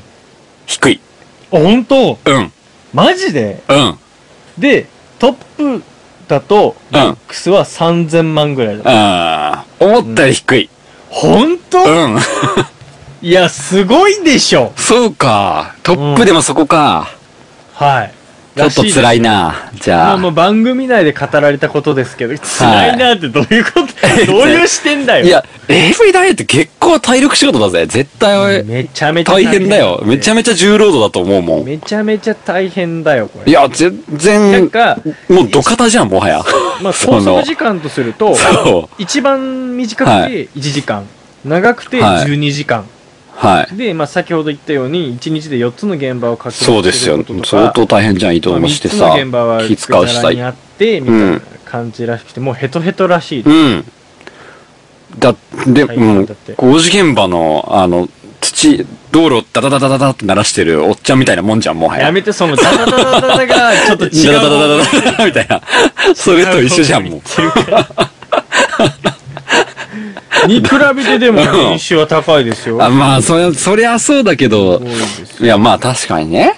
え、低いと思ったもっいや、低いと思ったわ。もっといってると思った。業界トップだったらね、まあ、ちょっとまあまあまあ、そう。思ったほどじゃないあ、な。本当。もっといっててほしかったあなただな。ったらいくらもらったらやりますかいや、ちょっとね、1億は超えてほしいね。うん練習で。本当に。無理だと思う、そんぐらいじゃないと。いやいやいやいやいや、そんなにだって、そんなおに、金ってそんなだってそんどな重労働できなだっい。て、マグロ漁船とか乗ってたりとかさ、うんものすごいさ、もうなんか本当体を酷使するようなところでだってそんなにいやー稼ぐのってでも大変だぜ。無理だな。まあまあまあだから、言う言ってみれば特殊技能みたいなもんだからさ。そうだよね。いや、まあ特殊技能だと思うけど。手当てっていうかさ、うんもうその専門的スキルによったこの給与なんじゃないですか、うん、まあそうですよね。すごいよもうこの人がいろいろ語ってんだけども、うん。そのなんつうんだろうその恋愛感とか、うん。もう普通に持ってちゃいけないというそうでしょうね。うんまず。うでん。もねこの人やっぱね多分頭いいんだよねすごいもともと、うんうんうんやっぱさっき言った名門中学とか出てるだけあって名門で今すね。ねあのね論理的にいろいろねその展開をしていてああ、なるほど。はいそれはわかりやすい森林さんっていう人かな森林。うんえー、ちょっと待っちて、ょっとまあ今写真見るわ。森林男優。森林って森に林じゃん。そう大変だな。そうそうそう森林なんとかを隠すならなんとかだこな。れあれかな芸名かなそうでしょうな。森林これ い くら俺でも自分の名字が森だったら、な、息子に名前はばや、林、そうそうわかんないけど。違う違う、森林、これ、なんだろうな、あの、あ原っぱの原に人って書いて、名字なの か。そうそう、森あ林っていあ、あう。いしや、かもや、しかも森林、うん原とだぜ。原と原人原人原人。わ原人。もう完全かんに。ない。うんすいや、ちさすがにこれはごいね、ね。なんか。うんうん原あ、人本な当だ感じの原。人。すごい。うんえ、ちょっと待って、顔、顔、顔が見たいですね。この人多分見たことあるえーよ、この人。す、 あのね。えー、かっこよくない。そう、いや、だから、 今、ブサメンなんだって、この人。うん。しかもちょっと小太りだ。そう、昔から結構、あのー NG を食らったりとかして、大変な思いをしてきたんだって。やだ。そう そう。で、言われ続けてきたんだって。うん。だけど今では、なんかすごいこう、なんだろうな、多分、いい、いいって言われて、愛嬌ある感じになってきたそうと。多分そんな感ああ、まあ、じで、出まあ演、回数が増えてって、結論そこだね。そこでしか戦えないまあ何よね。り何よりも、やっぱうりんその、じょ女優さんに言わせると、うんやっぱデカさだと。でかいんだ。はい。はあ。えー番組調べでは17.5センチだそうです。それは平均よりだいぶオーバーしますでね。かいらしいですから。それはやっぱ、そこはやっぱいいんだね。やっぱそこがやっぱりこう映像としても、世の中虚婚だね。そこなんですね。あ、映像としても確かに映えるよな。会えるということうんなんですやっぱりそれはも確かに特殊スキルなんですよ。それもスキルですね。うん。そういうこと。なんか冷静に話してるけど、もうバカらしくなっちゃ った。チンコの大きさをそうですね。それは特殊スキルですね。アホだろ言われてみれば。アホだよ、もう。言われてみればそう。そうらしいんですよ。はあ。何の話になってきたのかよくわかなんんだなっいですけ。ど、はい。いやもうすげえそ世う界だなか、と思今時はこういう偏差値高くて虚婚ってもう、二物与えちゃったな。ね。神は。ねうん。というらしいです。そうなんですね。うあ、ん全然知らないわ。そうですか。ほう。なるほどねいらっしゃ。るなるほどね。いや、なんか、ちょうど最近、ううんちの会社にはい。入社してきた編集マンというか、編集マン。まあ、なんていうのえー、もともと紙の編集者うん。だった人が入ってきてですね、まあ、うちウェブの会社なんですけど、はい。紙出身でって、うんまあ、紙の世界にはやっぱり文字のね、なんか書いたりとか、ライターさんとか、うん。あとそれを直す人とかさ、うん紙っていうのは印刷したらもう残っちゃうものだから、うん。うん。そのデジタルみたいに直せないから、うんまあそういうところも強かったりとか、結構異文化でさ、で、まあそういう人を入れたんですけど、おう。まあその人はもともと AV やってたんですね。へえ。はい。えで、どう出演してたってことえいやいや、映像系の、うんあのー編集もやってたと。編集、そういうこと会社、うん。はいはいはいで、うん。まあその、うん、そういうこともやってたんだけど、うん。まあ、裏話を結構いろいろ聞いてしまいまして。 ほう。はい。その現場のと裏か。話気にうなる。ん。そうなんですよ。何で、やっぱり、その、AV っていろんな多ジャンルじゃないですか。うん。うん。で、僕は結構こういうジャンルが好きなんですけど、うん。なんか、っていう、 うんその、夢のあるジャンルが僕結構好きな んですよ。はい。で、はい。はい。ここれって、うんやらせ、あーもしかしてやらせなんですかっうんて聞いたら、いや、AV は、うん。あの、世の中に出回ってる AV は全てやらせですっていう。 おおもうなんか、ちょっとね、すげえ、これ、あ、先に言う前に、しちょっと今だけオフしてもらうべきだったかな。 こう、あるじゃないですか。こういうのとか、こういうのとか、ちょっと、うんえ、これ本当なのかなみたいな、ジうんうんうんャンルって。うん。そういうの全くないらしいですね。あ絶対にできないようになってるんだあ。っそてりゃ。そうだよね。うっん。で、流通させられなないんだって、あったてとしいてうこも。とね。うんはいはいはいはいはいはい。そういうのは流通させられないようになっているだと。ろうな。はい。厳格な審査がちゃんと存在していて、うん。うん。世間に出回るそのパッケージになって AV として出てくるものに関しては、必ずそのチェックを通ってるんで、うん。はい。いやまあ、あの、偶然とか、ナンパでとかはないらしいですね、監 一督切。作品だからね。はい。というもことだよねう、そういうことなんです。映像作品なわけですあね、でも綺麗な。すげえ厳しいらしいじゃん。なんかあめのっちゃ厳しい脚し本、とか。うん。で、ちゃんと出演してる人には必ず、その、全部書かせ、あの、私はその自分の意思で AB に出ますっていうのをちゃんと書いてもらって、その書類を持って審査通さなきゃいけない、全部。なるほどね。で、厳格な審査がちゃんとあるという話らしいんですよ。うん。だから世の中にちゃんと売られてるものは、まあ、そうそうなってるというわけなんです。そうですね。逆になんかだう裏で変な風に流通したそうなんですよのがこの今回のニュースそこなんですそこなんです守るべき対象みはたいいになって。るわはけいなんだ。なはい。まさにそこだなと思ってて、このニュース見てて。で本当にそういうこともあるらしいんですよ。悪徳なプロダクションとかは、うん結構その、軽い、そこまでやらないっていうことを言っておきながら、現場に来た時にとんでもないことになると。はいはいはい。で、特にその、フリーで活動してる方がいるいるらしいんですね。フリーの AV 女優という方もいるらしいですね。はい。で、事務所に所属してない女優がいるんですよ。ほで事務所に所属してない女優は、そういうリスクがとにかく高いと。事務所が守らないからう。。そうだよね。そう。いや、怖っ。それはさ、本当自分でもリスキーだとそうなんですよ。フリーだとめっちゃ稼げるんだけど、ああ、そっか。 AV っていうのは。そういう。めちゃめちゃい。高いから、ギャラが。まあ、どこの業界もそうだよね。フリーなのね。事務所が。そうなんです。めっちゃ。ゃ事務所が取るから、かなり、だから1日4現場回るっていうのは、絶対に事務所に所属してるから、4現場回らないとそもそもいけないですよね。そもそもね。その全然、一件一件のギャラ高くても、ほとんど事務所に取られちゃうんで、ってはいいうはいはい。うん。だからフリーで活動する人もいるんだけど、そうするとそういう事故に遭いやすいっていうリスクがあると。いや、だから、その分、事務所の役割ってそんだけ大変だからってこともあるんじゃない、そうなんだよね。それもある法的にだよいねろい。ろおそらくね、いろいろとね、う。そう、バッファーは相当見ないといけないし、あそういう業態らしくてですね。うん。すごいいろいろ聞いてみたけど、面白かったっすよ。だけど、やっぱり、自分が、あ、これもしかしてと思ってたものは基本的 にはないんだなって思うと、すごくショックだったという、こういう話ですよ。 ショックだよ。まあねあれもこれも、あれもこれも、ね、いや、これ、本当かなっていう のは、一切ないと。 なんでそういうところ純粋な少年なんだろう一切ない。一切ない。そういうのはないとのことです。ないんです。はい。ゆまあ、そうなんですよ。はい。そんなことはないんですよ。ないんです。みんな現実の中で生きてるんです。 そうなんです。そういうことなんだだかよ。ら面接に行ってとかもうないんですよ、そういうの。 ない。ないんです、そういうの。わかったよ、君のない好んきでなす、そう世界。いうやつは。あ、ないんですね。はいだって一番現実的な世界じゃないですか、その AV そうなんですよ。そんなところでもね、そんな夢のような企画は生まれません。う。はいた。だ、それを信じ込ませるという努力そうはですね続けますという夢は作ってる。るけど、産んではいないんでね。名言チックな薄っぺらな言葉出たけど、 はい。そうだね。そこを再認識しましたねそうなんで。でも本当ね、健全な団体にしてほしいです。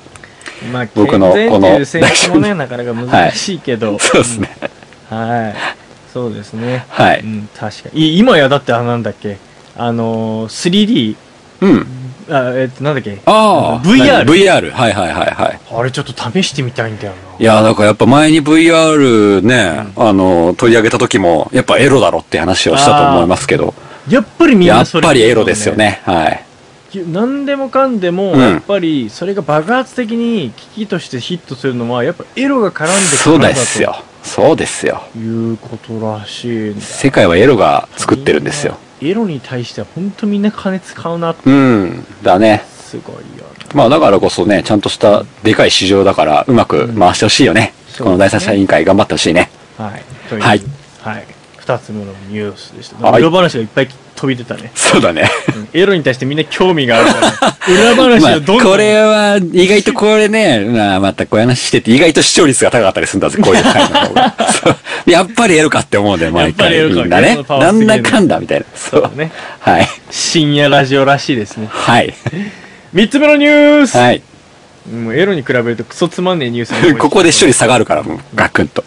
スーツにリュック姿はありの人が増えてる理由 クソつまんねえニュースに聞こえてたなビジネスマンの間でリュックを使う人が東日本大震災以降増えてきているカバンメーカー大手のエースではビジネスリュックのは販売売上高が2011年に比べ2016年は489%に増加しているというねはい。えー、まあなんかね、ビジネスリュック、ご存知ですかいや、これは僕もすごい感じてる。おこれね、僕も感じてることがありうん、まして、みんな使ってる。やっぱりうん。増えてるよねいや、増えてる増えてる。すっごい増えてる。これ俺も同じこと言いたくて さでもさたい平使ってないでしょ俺は絶対に使わない。俺も使ってないんだけうん。ど でもちょっといいなって思う節が俺はあってうん。はえっ、とまあえっ、と一般的なまず話をするとい。結構健康ブームを受けてて都内とかでは特に自転車通勤する人が増えた、あー、わかるよ。そうだよそういうのがあね。ったりあとは、うんまあ、スマホの普及だねうん。両手が開けられないと困るみたいな、はいっていうそとうこですねろのことがあって、まあ、使い勝手がいいということで、うん。このビジネスリュックスタイル、うん。うん。こういうのが、まあ、人気だそうなんですよう、ん。うんで僕なんかが思うのは、うん。この間ちょっとその尼崎の方に出張に行ったんですけあ言どってましたね。はい。出張に行く時であの時は2泊3日だったんですよちょっとプレゼントがあってうんうんうんうんうんでも2泊3日で行くのにどうせするしあー、そうだよね。で別はにいプレゼンの資料とノートパソコンはいはとあと着替えの下着ぐらいとかそうだねネクタイとかワイシャツってなったらこれねこれだね。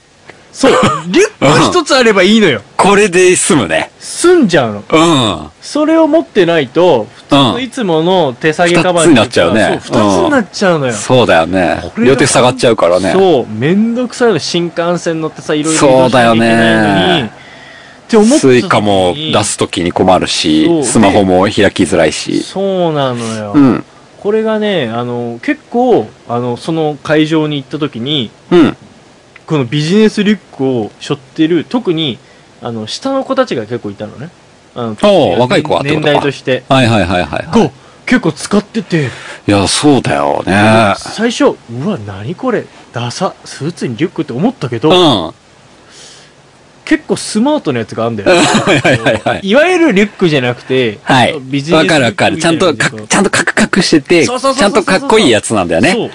そうあれこれいいじゃんっていうのがあってさ、はい。ちょっと今ぐらついてる俺はいや、それはね、うん使った方がいいんじゃないかな、そのパターンは。その場合はそうだよね、うん。いや、その方がい、この、なんていうの、まあ、世間の数だったら、うん、そっちの方が効率的な気がするな。僕だったら、そそうだよねそのき、その場合だったら使うね。あうーでまあさっきも言ったけどやっぱあの東日本大震災以降、まあ、帰宅難民の問題があったから、ああ、あり意まし外たとまあね。リュックの方が楽とかうん。いうのがまあまあ理由の一つにも挙げられてるはいはいらしはいいはいではまあらしいですよい。なん、まあ、そうだよね。いや、これはふつふつと感じてたから、すごい納得の、納得うです、あん、納得のいく結果ですけどあねー。これはそうだよねはいででも太平はもう全く絶対に使わない。手なんでなんでなんでいや、なんか違 う。 あそうか太平はだって別にスーツとかじゃないまあ、スーツじゃないんだけど、うんそれじゃなくても、うんそのビジネスに僕はやっぱリュックは自分が違う。自分は合わないと思ってる。ああまあその、女性がリュック背負ってるイメージないもんそうなそうそうそうそうそ確かになんかねお前むしろ何も持ってない気う。いがやいやいや、そんなことない。ちゃんと持ってるよ、ビジネ何もス持っ的てなない。ビジネス的なや片つ手にに。なんかコンビニ袋に男の梅サワーいぐつらいの俺だよ、それ。土日の朝方だけだよ、きっと。土日の朝方でそれやべえな確かに。確かに。いや、完全に今言ってた、そのコンビニ袋には片手に男目さんは土日の朝方だよ、そ れ全然土日の朝方だわ。やべえじ ゃんあでも確かに大変本当リュック背負ってる姿ってリュックはね、ちょっとなんかどうしても、やっぱりね、ダメでね。登山の時ぐらいじゃないそう、登山の時だけ。あと、この間酒蔵巡り行った時に、やっぱりリュックしちゃってましたね。それもう旅行カバンいや、もうこれ、あまあ旅行カバンも兼ねて、まあかつ酒もいっ、ぱやいっぱ入れりてたからか酒をそうそうあー片手に注いでもらいながらなんかしながらってやんなきゃいけないかあーらそうかそうかそう、か両手分けたいんで、なるほどね、うん。ああまあ、そういう時やむなくリュックしょいますけどそ、うやっぱビジネスの観点で見たら絶対にやらない。うんそうだね、うんまあ、ちょこれっとね、この間展示会とか行った時に、資料いっぱいもらうから、うんああ、こういう時ビジネスリュックだったらなって思うことはあるけど、でも我慢できると。まあ確 かにねなんかね、それぐらい、なんか自分は嫌。あー人はいい。はいはいはい。うん。意外と思い切って背負ってみたらハマっちゃうかもしんないけど、ね。いやー、まあわかるけどね。うん。うんけどわかる、その抵抗感は非常に俺もよくうわんかる。。そうなんですよね。うん、俺もなんかリップって違う。なんだろうね、この感じは。多分すげえ便利だと思うよ。そう、めちゃめちゃ便利だと思う。いっぱい入るすげえ便利し。だと思う。うん。あの、選ばない理由がないって言われいてや、もうう。そうだと思うんだよね。そうわなかんだよねるけど、わかるけどってなる。わかる。わかるけど、なんか違うんだよなーって。そうだね。うん確かに。いや、すごい悩ましい話ですね。これは我々にとって。。俺でもちょっと見に行ってみようかな、マジでい。やー、いいと思いますよ。うん。やっぱね、でもね、まあ確かに、そうだなあー早いあなあー、でもどうだろうなうん。まだ早い気が悩すむる。。 女性も増えてるよね、男性だけじゃなくてね。え女性もリュック少女性増えてるね、ビジネスで。ビジネスでうん。いや、ビジネスでいや、増えてますよ。増えてますよ。嘘でしょうん増えてます、増えてますよ。え、その OL の格好してうん、そうそうそうそうそうそうそうそう。ああ、俺はやっぱまだ見たことないな。それはまあやっぱ周りにあんまり女性がいる環境じゃないからかそもうそしうれないそう。でまあ、すけどねだ。し、うんやっぱし、なかなかね、そういう見る機会ないから、うん。あいるんだ、都内には増えてますよ、。やっぱり。うん。あ、そりゃそうか。だよ。多分、今、空前のリュックブームが来ようとしてる。リュックビジネビジネスリュックブームが。系。リュックって何えリュックって何リュックって何って言われたら、そのわかんないよ、リュックってリ。ュックってなんだそれマイクって何って言ってるのと同じだよ、だっていや、まあ、マイクはマイク。リュリュックはリュックだよ。リュックはリュックか。これ英語でもリュックわからん わからん。もう調べる気もないけど。 リュックはリュックだよ、別に。リュックサックはドイツ語。えドイツ語なのドイツ語、リャックサックの、から、うん。うん。なんか、リュックザックが近いが、日本人には、リュックに続くザが発音しにくいことから、うん。リュックサックと呼ばれることが多いって書いてありますね。ああ。えー、すげえ変わってんじゃん。いへエー。。ビ側がエビ側になったみたいな感じだね そんな感じだね。そうなんだ。はあ。だ、ドイツ語ではルックザックと発音するらしいですねあ、。そうなんだ。でもはいドイツ語なんだね。あーそうですね。ん英語ではラックサックと発音するみたいです。はい。まあちょっと最近そういうビジネスリュックが流行ってるそうなんで、まあ、皆さん、リリスナーの中でも背負ってる方いらっしゃるかと思いますけどちょっとそこのよそもうまあ、言って分かってんだけどどね。これに書いたらもうんう手提げの方なんて戻れねえぜみたいな意見があればね分かってるんだけどね聞いてみたいね、はい。やっぱ両手使えるの楽だもんな 楽だよ。絶対、絶対、なんか、何も自分の中に何でもいいやっていう自分の精神だったら、絶対使うも んね。なんでもいいやでもなんか、なんか、こう、屈したくない自分がいるっ ていう。なんかよくわかんないけど、リュックしょったら負けな感じにだっなってて大る。変なんてさ仕事場とさ、家の往復でさ必ずさパソコン持ってかないパソコン絶対持ち歩きますね。でしょそれこそ大変いじゃん。や、これがまた重い重い。うん、まあそうなんだけど。軽い。にしても重いよしてもそうだよ。うん俺だって電源とかまで電源は、いや、持ち歩かないんで、ああ、そうか。はいじゃあたまにだけどパソコン持ってくるでしょうんパソコンは持ち歩いてるでまあ時々その書類とかも入ったり、なんか飲みう物持ん、っていったら、 2キロ、おー3キロぐらいはありますよね。いや、大変だよ。うんそんな時にあなたに、ビジネスリュックサいッや、わかるよわかるんだよね。ク。これで左手に男梅沢、右手に当たり前なくても大丈夫。あ、右手に当たり目。大丈夫 左手に、男梅沢。アイ、アイハバー男目アイ ハバー当たり目当たり目。うん。土曜のおっさ ん。そうだよ、そうですね。いや、ちょっと魅力はあるけど、うんいや、でも、僕は、なびかない。 はい。わかりました。それであれば、なぜか。もう自分でもわからない。ちょっと、そうだな。は俺いはちょっとマジで、出張とかのやつとかも含め、じゃあ、見に行ってそうですね。そんな大きくなくていいから。うんうん。もしリュックになったら、うんじゃあ報告してください。おつまみニュースで。あの、この、新しいランドセル買ったよみたいな感じのアングルで写真送るわ。そう だね。 うん、これ見てみたいな。送ってランドセルなんか、両手でこう、なんか肩のところをギュッてやって、そうそうでちょっと肩越しにそうそうそうそうそう。ギュッてやってそうそうそう。痛ーみたいなそうそう。そういう感じ で、やってほ しいわ。それでいくわはい。なんか黄色い帽子もかぶってみてよ。 1年生みたいなリそうそうュック1年生みたいな、うん、やるわはマい。ジでほんとにリュック1年生リュック一年生待ってます、報告。はいというまあ最近トレンドのビジネスリュックについはてのいニュースでした、いいですね以上ですはい。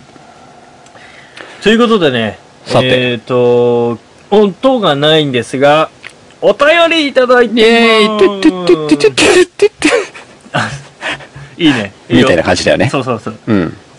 はいお便りいただきまイすエーイ。今回あのほらたい平さんがあのはい告知してくれてましたあのはい LINE アットの方に、はい。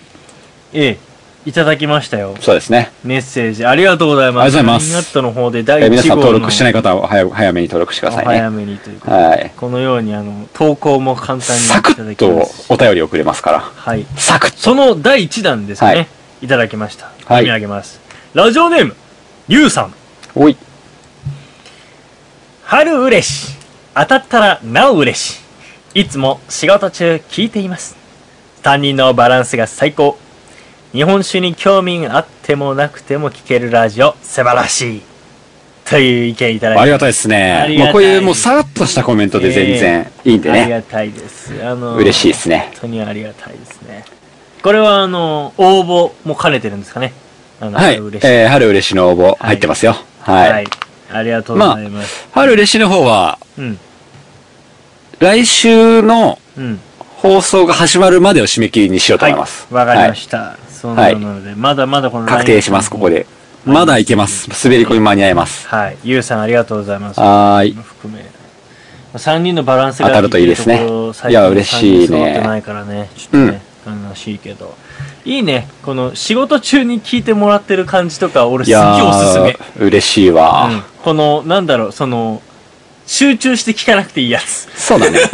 ほんと。で、なん2か倍速とかでちょうどいいんだ よね。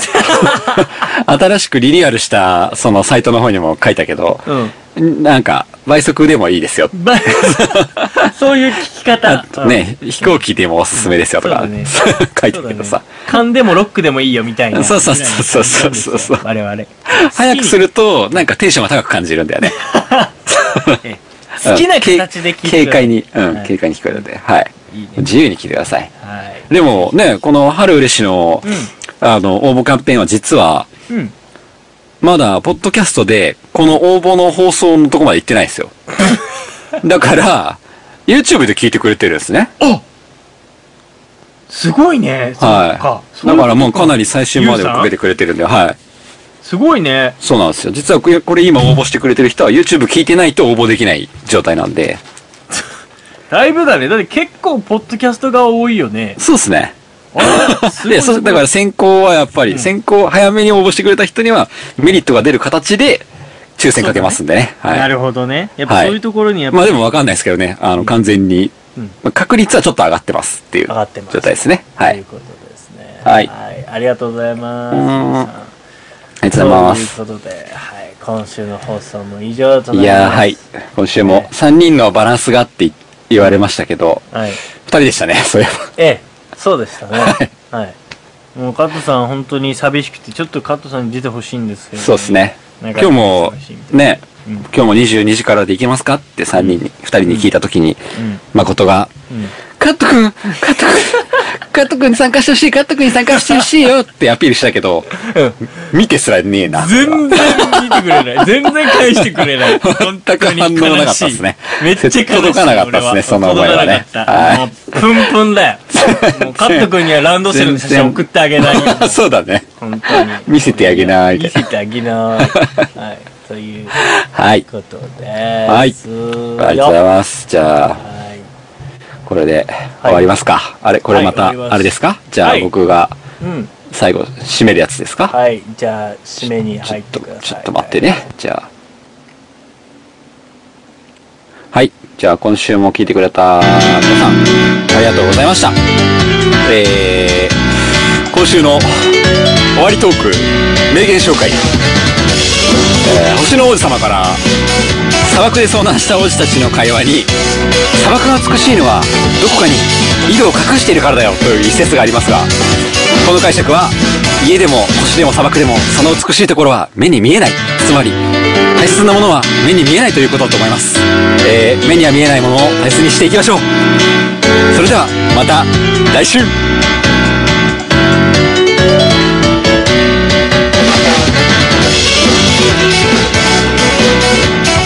大島屋大島屋